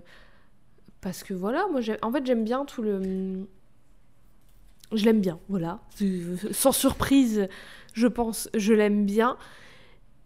Mais je pense que j'aimerais en savoir un peu plus sur elle au-delà de son amour pour les autres. Tu vois ce que je veux dire? Parce que Ouais. clairement, Oui, elle aime l'amour. Elle aime les soap opéras, elle aime les romans à l'eau de rose. Elle elle est pas hum, comment dire, elle est elle, elle elle est honnête avec ses émotions, genre elle aime pas sa vie euh, sur continent, elle se barre, elle va pas faire genre que tout va bien et tout, elle se barre. Elle il y a un truc qui lui convient pas, elle le dit. Il y a un truc qui lui convient, elle le dit aussi. Elle fait tout pour protéger sa fille parce qu'elle aime sa fille, elle aime, elle aime Marco, elle se barre avec Marco. Enfin, tu vois ce que je veux dire? Elle vit Mm. à 100% ses émotions, elle est honnête avec elle-même, avec les autres et tout. Mm. Et je sais plus où j'allais avec cette phrase, mais d'un, enfin, c'est tout par rapport à Marco et par rapport à sa fille. Et je Ouais. dis pas que c'est mal, mais du coup j'aurais bien aimé en savoir comment elle est avant sa rencontre avec Marco, avant son Ouais. amour pour sa famille et tout, comment du coup elle se définissait elle-même, comment elle se définissait son rapport à la famille, son rapport à continent, son rapport à la guerre. Est-ce que quand elle était dans l'armée, elle en avait quelque chose à foutre vraiment, ou est-ce que c'était juste parce qu'elle voulait fuir sa famille euh, qui lui convenait pas? Mm. Est-ce que poli- politiquement où elle se situe? Euh, Voilà, tu vois, enfin plein de choses comme ça. Ah, du coup, j'imagine sont explorés. Vis-à-vis de l'armée, euh, il y, a, il y a juste. euh, y a, y a, bah, il y a- il y a un flashback qui est fait sur sa rencontre avec Marco et justement le fait qu'elle discute de son roman avec une collègue et que ça plaît pas à la collègue. Mais il y a aussi euh, ce que je disais avec le fait qu'elle a refusé de tuer des civils. Oui. En fait, ça, on le sait parce que les journalistes sont allés interviewer une, euh, une robot, en fait. Enfin, une, je, je sais plus, je crois que c'était une comtesse, Ouais, une Yvette, comtesse quoi. robot. Et ouais, je sais plus son numéro elle. Et en fait, euh, en fait, elle expliquait que justement Alana c'était une tireuse qui était ok et elle a raconté justement qu'à un moment, il fallait, il fallait lâcher des bombes sur un truc, enfin sur une zone, un pont. Et en gros, qu'elle a hésité, elle a dit euh, Est-ce que je suis vraiment obligée de le faire parce qu'il y a des civils? Et en gros, ils lui ont forcé la main, ils lui ont dit Tu dois le faire parce qu'en gros, on a, on a, des ennemis là sur le pont, il faut tirer. Elle a fini par tirer. Et donc, justement, les journalistes ont dit Mais si elle a tiré, pourquoi vous l'avez euh, vous l'avez déployé sur clivage en fait? Enfin, Pourquoi vous mhm. l'avez puni Et justement, la comtesse dit Parce qu'elle a hésité. Et, et, donc, du coup, on, on c'est à ce moment-là qu'on sait que la guerre, ok, mais pas sur les civils, tu vois. Enfin, c'est comme ça qu'on sait ça. Mais après, euh, ouais, elle a des valeurs difficilement. Mais genre, on sait pas vraiment. À part le fait qu'on sait qu'elle a ses... sa culture de, de, de, de, sa famille, ses traditions et tout, ça lui tient vachement à cœur. Donc j'imagine qu'elle a quand même un truc pour les, les, les, gens de continent. Enfin, elle a quand même une, une, une attache aux gens de continent, ça pourrait nous donner une clé sur où elle se situe par rapport à quel camp, tout ça, mais on n'en sait pas plus, j'ai l'impression. Ceci dit, tu vois, après je dis ça, j'ai pas lu, donc ça se trouve on en saura plus après, ça se trouve c'est des choses que t'as pas dit, que toi-même t'as pas lu, je sais pas, tu vois. Hmm. Mais ça n'enlève rien à tout, tout ce qui est intéressant et cool d'elle. Et aussi un truc, je, je disais que, que elle était honnête avec ses émotions, qu'elle vivait ses trucs, qu'elle aimait, qu'elle aimait sa famille et tout. Un truc que je trouve intéressant, c'est que t'as dit qu'il y avait ce truc de on était ils cachaient les, les, gens, les hautes autorités, le gouvernement, tout ce que tu veux, cachaient le fait que ces deux espèces de continents et de sa lune pouvaient procréer et pouvaient du coup euh, créer, enfin littéralement une alliance entre les deux peuples. Mais elle, leur, mhm. leur enfant, Azel, elle et Marco, la voit pas comme genre euh, un symbole, comme genre euh, il y a une prophétie, une prophétie qui va se. ils L'ont, si ils l'ont vu, ils l'ont vu comme telle au début, c'est-à-dire que quand elle est tombée enceinte, c'est une, une idée que Marco a eue, c'est justement, eh mais en fait c'est possible de de créer justement ce, ce, symbole et ce serait possible d'envisager la paix en fait. Mais oui, mais ils, vont pas quand ils sont poursuivis. ils disent pas on va l'utiliser bah en on va se mettre sur une estrade et faire regarder. Juste ils l'aiment parce que c'est leur bébé et c'est tout. Et c'est leur famille. Et puis c'est surtout que, par contre, euh, en fait, euh, ils, sont, ils se sont vite rendu compte que euh, toute la famille est poursuivie par des soldats et soldates de continent et de couronne, mais ça reste un secret. C'est-à-dire qu'en gros, il n'y a pas d'avis de recherche, tu vois, de leur tête il n'y a pas d'avis de recherche du bébé parce que justement, ils ont, pas tout le monde a bien mhm. compris que ça doit pas fuiter. Et donc c'est pour ça aussi que c'est un genre de fuite secrète. Enfin, en gros, euh, elles sont suivies par des, par des, ouais, c'est pas médiatisé quoi. Qui, qui veulent pas ébruiter le truc. Et c'est pour ça en fait que le, le fait de rajouter les journalistes à l'équation, c'est intéressant parce que les journalistes se disent mais purée, si, enfin, si on a ça, c'est un scoop de fou en mhm. fait. Il faut qu'on le dise. Ouais. Donc euh, là, ça, devient, ça devient très intéressant à, l'arrivée des journalistes, justement. J'avoue. Mais oui, mais il y a, enfin, j'ai l'impression, en tout cas, parce que je l'ai pas lu, donc ça se trouve, je me trompe, mais j'ai quand même l'impression que, enfin, ils vont, ils voient pas le bébé en mode, euh, ils voient pas Hazel en mode, notre quête, du coup, c'est de montrer au monde que c'est possible et ah qu'on va réunir les deux peuples. Ils sont en mode niquez-vous, on veut faire notre vie, notre famille et, vivre notre vie et kiffer. Et puis voilà, c'est tout quoi. Enfin, et kiffer. C'est ça. Et, être tranquille. Ils veulent juste être tranquilles dans la vie. Et moi aussi. Et tout le monde, je pense que ça devrait être le but de tout le monde, de juste être tranquille dans la vie sans faire chier les autres.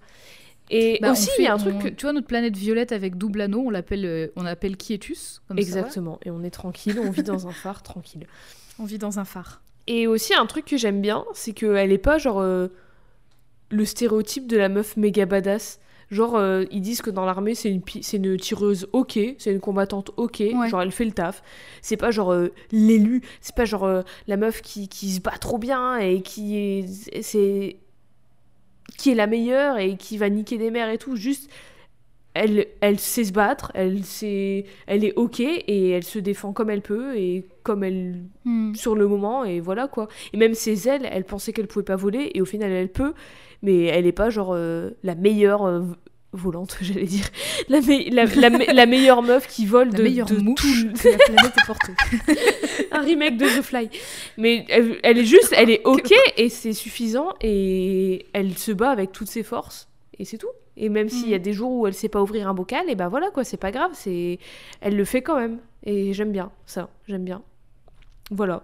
Sachez que euh, si vous voulez ouvrir des bocaux, euh, des, bocaux qui sont chiant. Taper sur le fond. Vous n'avez pas forcément, voilà, vous n'avez pas forcément quelqu'un, besoin de quelqu'un de fort.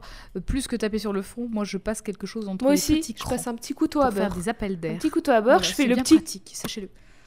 J'arrive Voilà, pas à le faire, mais un petit appel d'air un et c'est bon, c'est réglé. Et puis hop, ça s'ouvre tout seul. Petit party trick. À chaque fois que je le fais, les gens ils sont en mode Waouh, comment t'as fait? Waouh Génial T'as pas besoin d'une machine à 10 euros sur Amazon pour ça. Mais voilà, alors du coup, une note et une échelle de valeur pour Alana Oui. sur 55. Sur 55. euh, hmm, Sur 55 arbres. Voilà, je vais rester assez simple. les vaisseaux arbres. Sur 55 petits arbres, je vais lui mettre beaucoup de pression. Énormément de pression. Je Ah. vais lui mettre 48. Oh, c'est une belle note. Pour euh, bah, toutes les raisons que j'ai évoquées, j'ai- je l'aime beaucoup. Elle est pas, euh, elle est pas l'élu, elle est pas la plus badass, elle est, elle est, forte, elle est, mais pas dans le sens euh, trop méga forte, euh, elle va niquer des mers, mais dans, enfin, j'arrête pas de dire elle va niquer des mers dans cet épisode, je me fatigue, mais dans le sens où elle est, elle s'en prend plein la gueule, autant physiquement que moralement, que dans la vie, que socialement, que politiquement. Enfin, tu vois ce que je veux dire? Et elle, continue à vivre, à survivre et à tout faire ce qu'elle peut pour être en accord avec ses valeurs, pour euh, protéger ceux et celles qu'elle aime. Et c'est pour ça que je la trouve forte et, courageuse, parce que tu disais que des fois, elle, est- elle était pas courageuse euh, par rapport à... Comment dire parce qu'elle se jetait pas forcément dans la gueule du loup, tu vois. Hmm. Mais moi, je trouve que c'est une forme de courage aussi de se savoir se protéger elle-même et de savoir protéger les, si- les siens et les siennes. Et mais, mais j'aimerais bien en savoir plus sur qui elle était avant. J'ai pas dit qu'elle j'ai pas dit qu'elle était pas courageuse. J'ai dit qu'elle en manquait pas, mais qu'elle réfléchissait selon les Oui, voilà. Mais du coup, c'est oui pour moi, réfléchir, c'est une forme de courage au final. bien sûr. Voilà, c'est de la bravoure un peu. Oui. Et mais j'aimerais bien en savoir plus sur qui elle était avant d'être mère. Peut-être sur son adolescence, peut-être sur euh, sa famille, peut-être sur euh, ses opinions politiques Mhm. par rapport à la guerre et tout. Et aussi, j'ai envie d'en savoir plus sur ce conflit là. Qu'est-ce qui se trame derrière tout ça Hein? Et Gwendoline, c'est qui? Qu'est-ce qu'elle veut? Qu'est-ce qu'elle veut celle-là? Non mais oui, voilà. Donc 48 arbres sur 55 pour Alana de Saga. Eh ben, je suis ravie. Je suis très contente. Ben, moi, je suis très Merci contente. pour cette note, Jade. merci pour merci pour ton présentation. Je suis très contente d'avoir découvert euh, un, un petit bout de saga. Et peut-être que je me lancerai dedans, enfin. Et que du coup, comme ça va revenir, et ben, j'en- Oui, je oui, vais oui. suivre jusqu'à la fin, peut-être. Qui sait, je ne sais pas. On verra. Eh ben, je, je l'espère en tout cas. Merci à toi, merci à Merci vous à vous pour votre écoute. J'espère que ce, retour avec Alana de Saga vous aura fait plaisir. Parce que nous, vous nous avez En tout manqué. cas, ça m'a fait très Ça plaisir. m'avait beaucoup Ah oui. manqué d'enregistrer avec toi, Eve. Dis-moi, Jade, Moi, Jade. est-ce que tu pourrais, est-ce que tu pourrais nous dire où on pourrait retrouver Ah, bah les oui, bien sûr. que je t'ai envoyées? Bien sûr, vous avez sûrement oublié depuis un mois, mais nous sommes toujours sur Instagram et Twitter at CodexPod, Codex au féminin et au pluriel pod POD, là où vous pourrez retrouver toutes nos actus ainsi que toutes les images qu'on se montre pendant les enregistrements des personnages donc euh, qu'on distille tout au long de la semaine qui suit la publication de l'épisode. Et vous pouvez aussi retrouver sur ces réseaux les indices pour vous mettre sur la voie pour que vous puissiez deviner les prochains persos des prochains épisodes qui vont sortir avant qu'ils ne sortent. Et on est aussi, Et- au-delà de ça, on est sur des endroits pour pouvoir écouter les épisodes, dont la plateforme sur laquelle vous écoutez actuellement, qui peut être La variété de sens. La vue et l'ouïe. Ok, j'ai mis du temps à comprendre. Waouh, waouh. Les oui, les plusieurs sens du Oui. de l'être humain, bien sûr. Donc SoundCloud, Spotify, Apple Podcast, Oui. Deezer, Oui. Podcast Addict, euh, encore des vertes et des pas mûres, tout ce que vous voulez. On est surtout, et petit plus sur Apple Podcast, vous pouvez nous laisser un avis 5 étoiles avec un petit mot sympa, voire un personnage à nous proposer qu'on pourrait traiter dans, dans l'émission. Voilà, je Tout pense que j'ai tout dit. Ah bah oui, je pense que c'est très bien, c'est parfait. Merci beaucoup, Bah, Jade. Merci beaucoup Eve, merci beaucoup à vous. Et je pense qu'il nous reste une seule chose à dire, enfin deux choses à dire même. À deux semaines À deux semaines. et bientôt. Et bientôt.